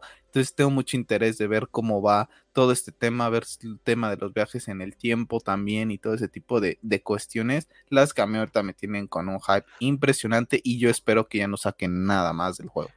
Yo creo que vamos a ver un showcase, especialmente yo creo que para el 9 de octubre, déjame ver qué fecha es, 9 de octubre, la otra semana ya estamos en octubre, yo creo que para la segunda, para la semana del 3 al 7 de, octubre o del 10 al 14, yo creo que un mes antes yo creo que vamos a tener por aquí. Para, para el, para el martes a las 12, martes 11.59 de la noche, ya a las 12 del, del, 9, del, miércoles, yo ya puedo jugar God Ya puedes jugar God Madre, o sea, entonces voy a tener que ver vacaciones el 10 y el 11. O sea, así, de, así de heavy va a estar porque no puedo estar sin... No quiero tomarme un spoiler de este juego, honestamente eh, no lo quiero. O sea, yo creo que voy a cerrar redes sociales yo lo yo, voy a mitad de octubre. Yo creo que a mediados de octubre creo que las voy a cerrar. ¿eh? Yo creo que a principios de noviembre. No, yo creo que me voy a adelantar antes. Yo me voy a adelantar muchísimo antes. Yo afortunadamente, pues en mi Twitter personal no tengo nada de videojuegos, entonces está un poco difícil que me Yo como es lo que más he consumido este año, ahorita mi Twitter lo que más me aparece presidente es tema de Entonces, este, yo creo que sí voy a abandonar redes sociales, la verdad es que puedo vivir, lo, puedo vivir sin ellas. Entonces, eh, entonces no pasa nada, ¿no? Prefiero no spoilearme y disfrutar el, uno de los juegos, el juego que más esperaba en toda mi vida, junto con God of War 2018, son los dos juegos que más esperaba en toda mi vida cuando se anunciaron. Y, te comentaba, ¿no? Te decías tú de Cory Barlow, ¿no? De toda esa, esa, similitud entre la cultura nórdica que toman, pero lo adaptan a su historia, ¿no? una persona en Twitter decía, me encantó esta escena, pero no sé qué tiene que ver. ¿no? Entonces, imagínate esas personas que no tienen idea de la, de la mitología nórdica, pues todavía se van a sorprender, ¿no? Porque la gente que conocemos y que también, aunque no conozcas, lo dice Mimir en el, en el juego pasado, pero hay gente que pues a lo mejor pues ya se lo olvidó, ¿no? Pero esto es el inicio, ¿no? Eh, cuando ellos comiencen a atrapar Sol la Luna, tienen que comienza todo este tema, ¿no? Entonces es una imagen muy padre, cinematográficamente está increíble, la frase que empieza a, comentar ahí eh, Kratos, ¿no? Acerca del destino, de que ellos van a hacer su propio destino y que nadie se los va a dictar. El tema de que aparezca Odín y que, se le aparezca a, Loki también está relacionado para la gente que sabemos cosas de, la cultura. Eh, nórdica, ¿no? Entonces empiezas, ¿no? A decir, ok, ¿cómo lo van a adaptar a esta, a esta, a esta versión, ¿no? Eh, muy, muy guay, la verdad es que muy padre, la verdad se ven movimientos que vimos en, los, en los eh, God of War del pasado, ¿no? Que utilizabas eh, pues las espadas del caos, por ejemplo, como gancho, ¿no? Para poderte trasladar. Vemos cómo levanta de la, de, de la tierra, ¿no? Una roca y la lanza. no, va, va, a estar increíble. Creo que este juego va a estar muy, muy bueno. Vemos pelear contra dos Valkyrias y ya de por sí una tera difícil. Tenemos el regreso de Freya, ¿no? Que yo creo que esto es el principio del juego, ¿no? Freya va a ser ese, ese jefe primero, ¿no? Y yo creo que en algún momento se va a arrepentir, ¿no? Y, va a terminar ayudando a Kratos y, y, Atreus, el tema de Tyr, ¿no? El tema de Mimir, como dices tú, ¿dónde está? Entonces creo que vamos a tener un muy, muy buen juego. Vamos a poder visitar los nueve reinos de la, de la mitología cultura nórdica. Entonces, con muchísimas ganas, con muchísimas ganas de este juego. Como dices tú, por este juego yo voy a abandonar igual redes sociales porque no me quiero spoilear nada. Si ya no puedo ver nada y no necesito ver nada, no lo veo. Si me ponen un showcase de 10, 20 minutos, así como pusieron ahorita de, de Last of Us unos días antes que saliera, pues sí lo voy a ver, ¿no? Porque prefiero verlo yo a que si todavía sigo en Twitter esos días me lo pongan alguien en una imagen, ¿no? Prefiero verlo de, primera instancia, ¿no? Entonces, muy contento, gente, para la gente que no ha jugado God of War 2018, en verdad, que están haciendo? Están perdiendo su tiempo. Si tienen PlayStation o Play 5, la verdad es que es un juego de sí o sí. Y es un juego que deberíamos aplaudir todos los gamers junto con Zelda, ¿no? Son dos juegos, dos franquicias que se tienen que aplaudir y que innovan, que innovan en, su, en, sus, en sus rubros, ¿no? Eh, y para mí ese es el extra, ¿no? La calidad del por qué a día de hoy, hoy prefiero Nintendo y PlayStation sobre Xbox, ¿no? Porque me da estos tipos de juegos, ¿no? Que en lo, que en lo particular son los que me gustan, ¿no? Estas primeras personas que te cuentan una historia, que tienen, que te puedes hacer diferentes cosas, ¿no? Hay mucha gente, pues estos juegos les aburren, ¿no? Ellos quieren multijugador, Call of Duty, eh, Fortnite, FIFA, eh, coches, peleas, ¿no? O sea, depende, ¿no? Y cada, cada, cada uno tiene ese estilo. A mí en particular, pues esos son los juegos que más me gustan y desafortunadamente Xbox son los que menos tiene, ¿no? Entonces, eh, y los pocos que tenía de, de esto, por ejemplo, Gears Halo, pues han ido perdiendo bastante. Fable ahorita pues va a ser una reinvención nuevamente. Pero bueno, eh, la verdad es que muy contento con God of War, con muchas ganas, Pep. Vamos a ver qué tanto merchandising sacan, Funko Pops, etcétera, para poder también echarles un ojo para ir coleccionando todo lo que vaya viniendo de esta saga, ¿no? Y a ver dónde queda parado, ¿no? Eso será eh, muy importante. Seguramente eh, haremos un especial exclusivamente hablando de God of War una vez que lo terminemos por primera vez y seguramente tú y yo lo estaremos jugando. Yo creo que una vez que lo terminemos por primera vez, vamos para la segunda vuelta en el Plus eh, para jugarlo ya más tranquilo, ¿no? También. Sí, inmediatamente, yo creo que sí.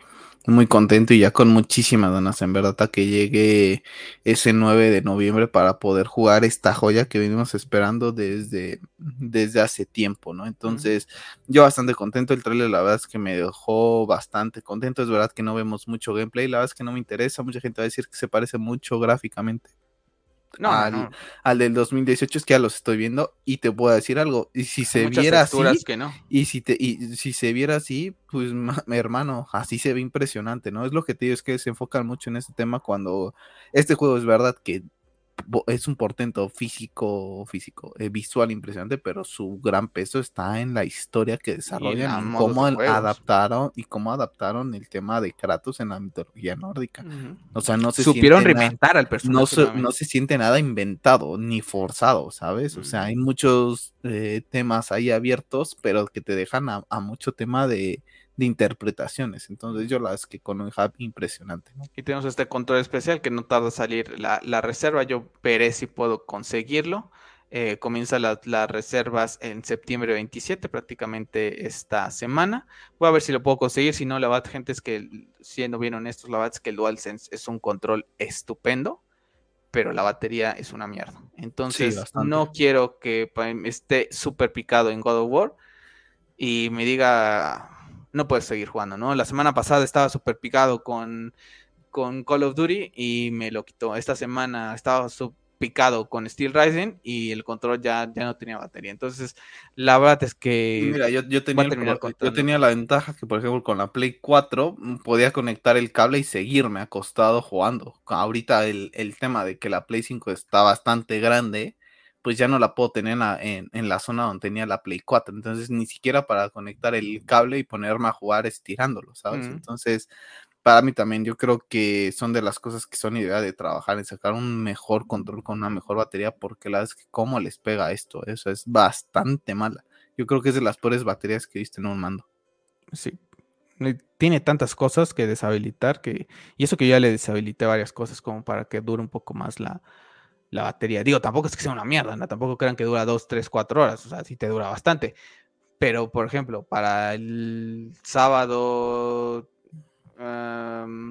¿qué sábado es? 9, 10, eh, no sé, supongamos viernes 11, que voy a regresar del trabajo y me, a lo mejor el 9 y el 10 voy a comenzar a jugar God of War, estaré subiendo videos al canal, pero jugaré una o dos horas. Pero el viernes 11 voy a llegar al del trabajo, pero para jugar bastante, ¿no? Y a lo mejor entre las cuatro, cinco, seis horas que pueda jugar entre miércoles y jueves, pues para el viernes juego una hora, dos horas y se me acaba el control. Y quiero evitar eso, ¿no? Porque es, el viernes que me puedo desvelar, etcétera.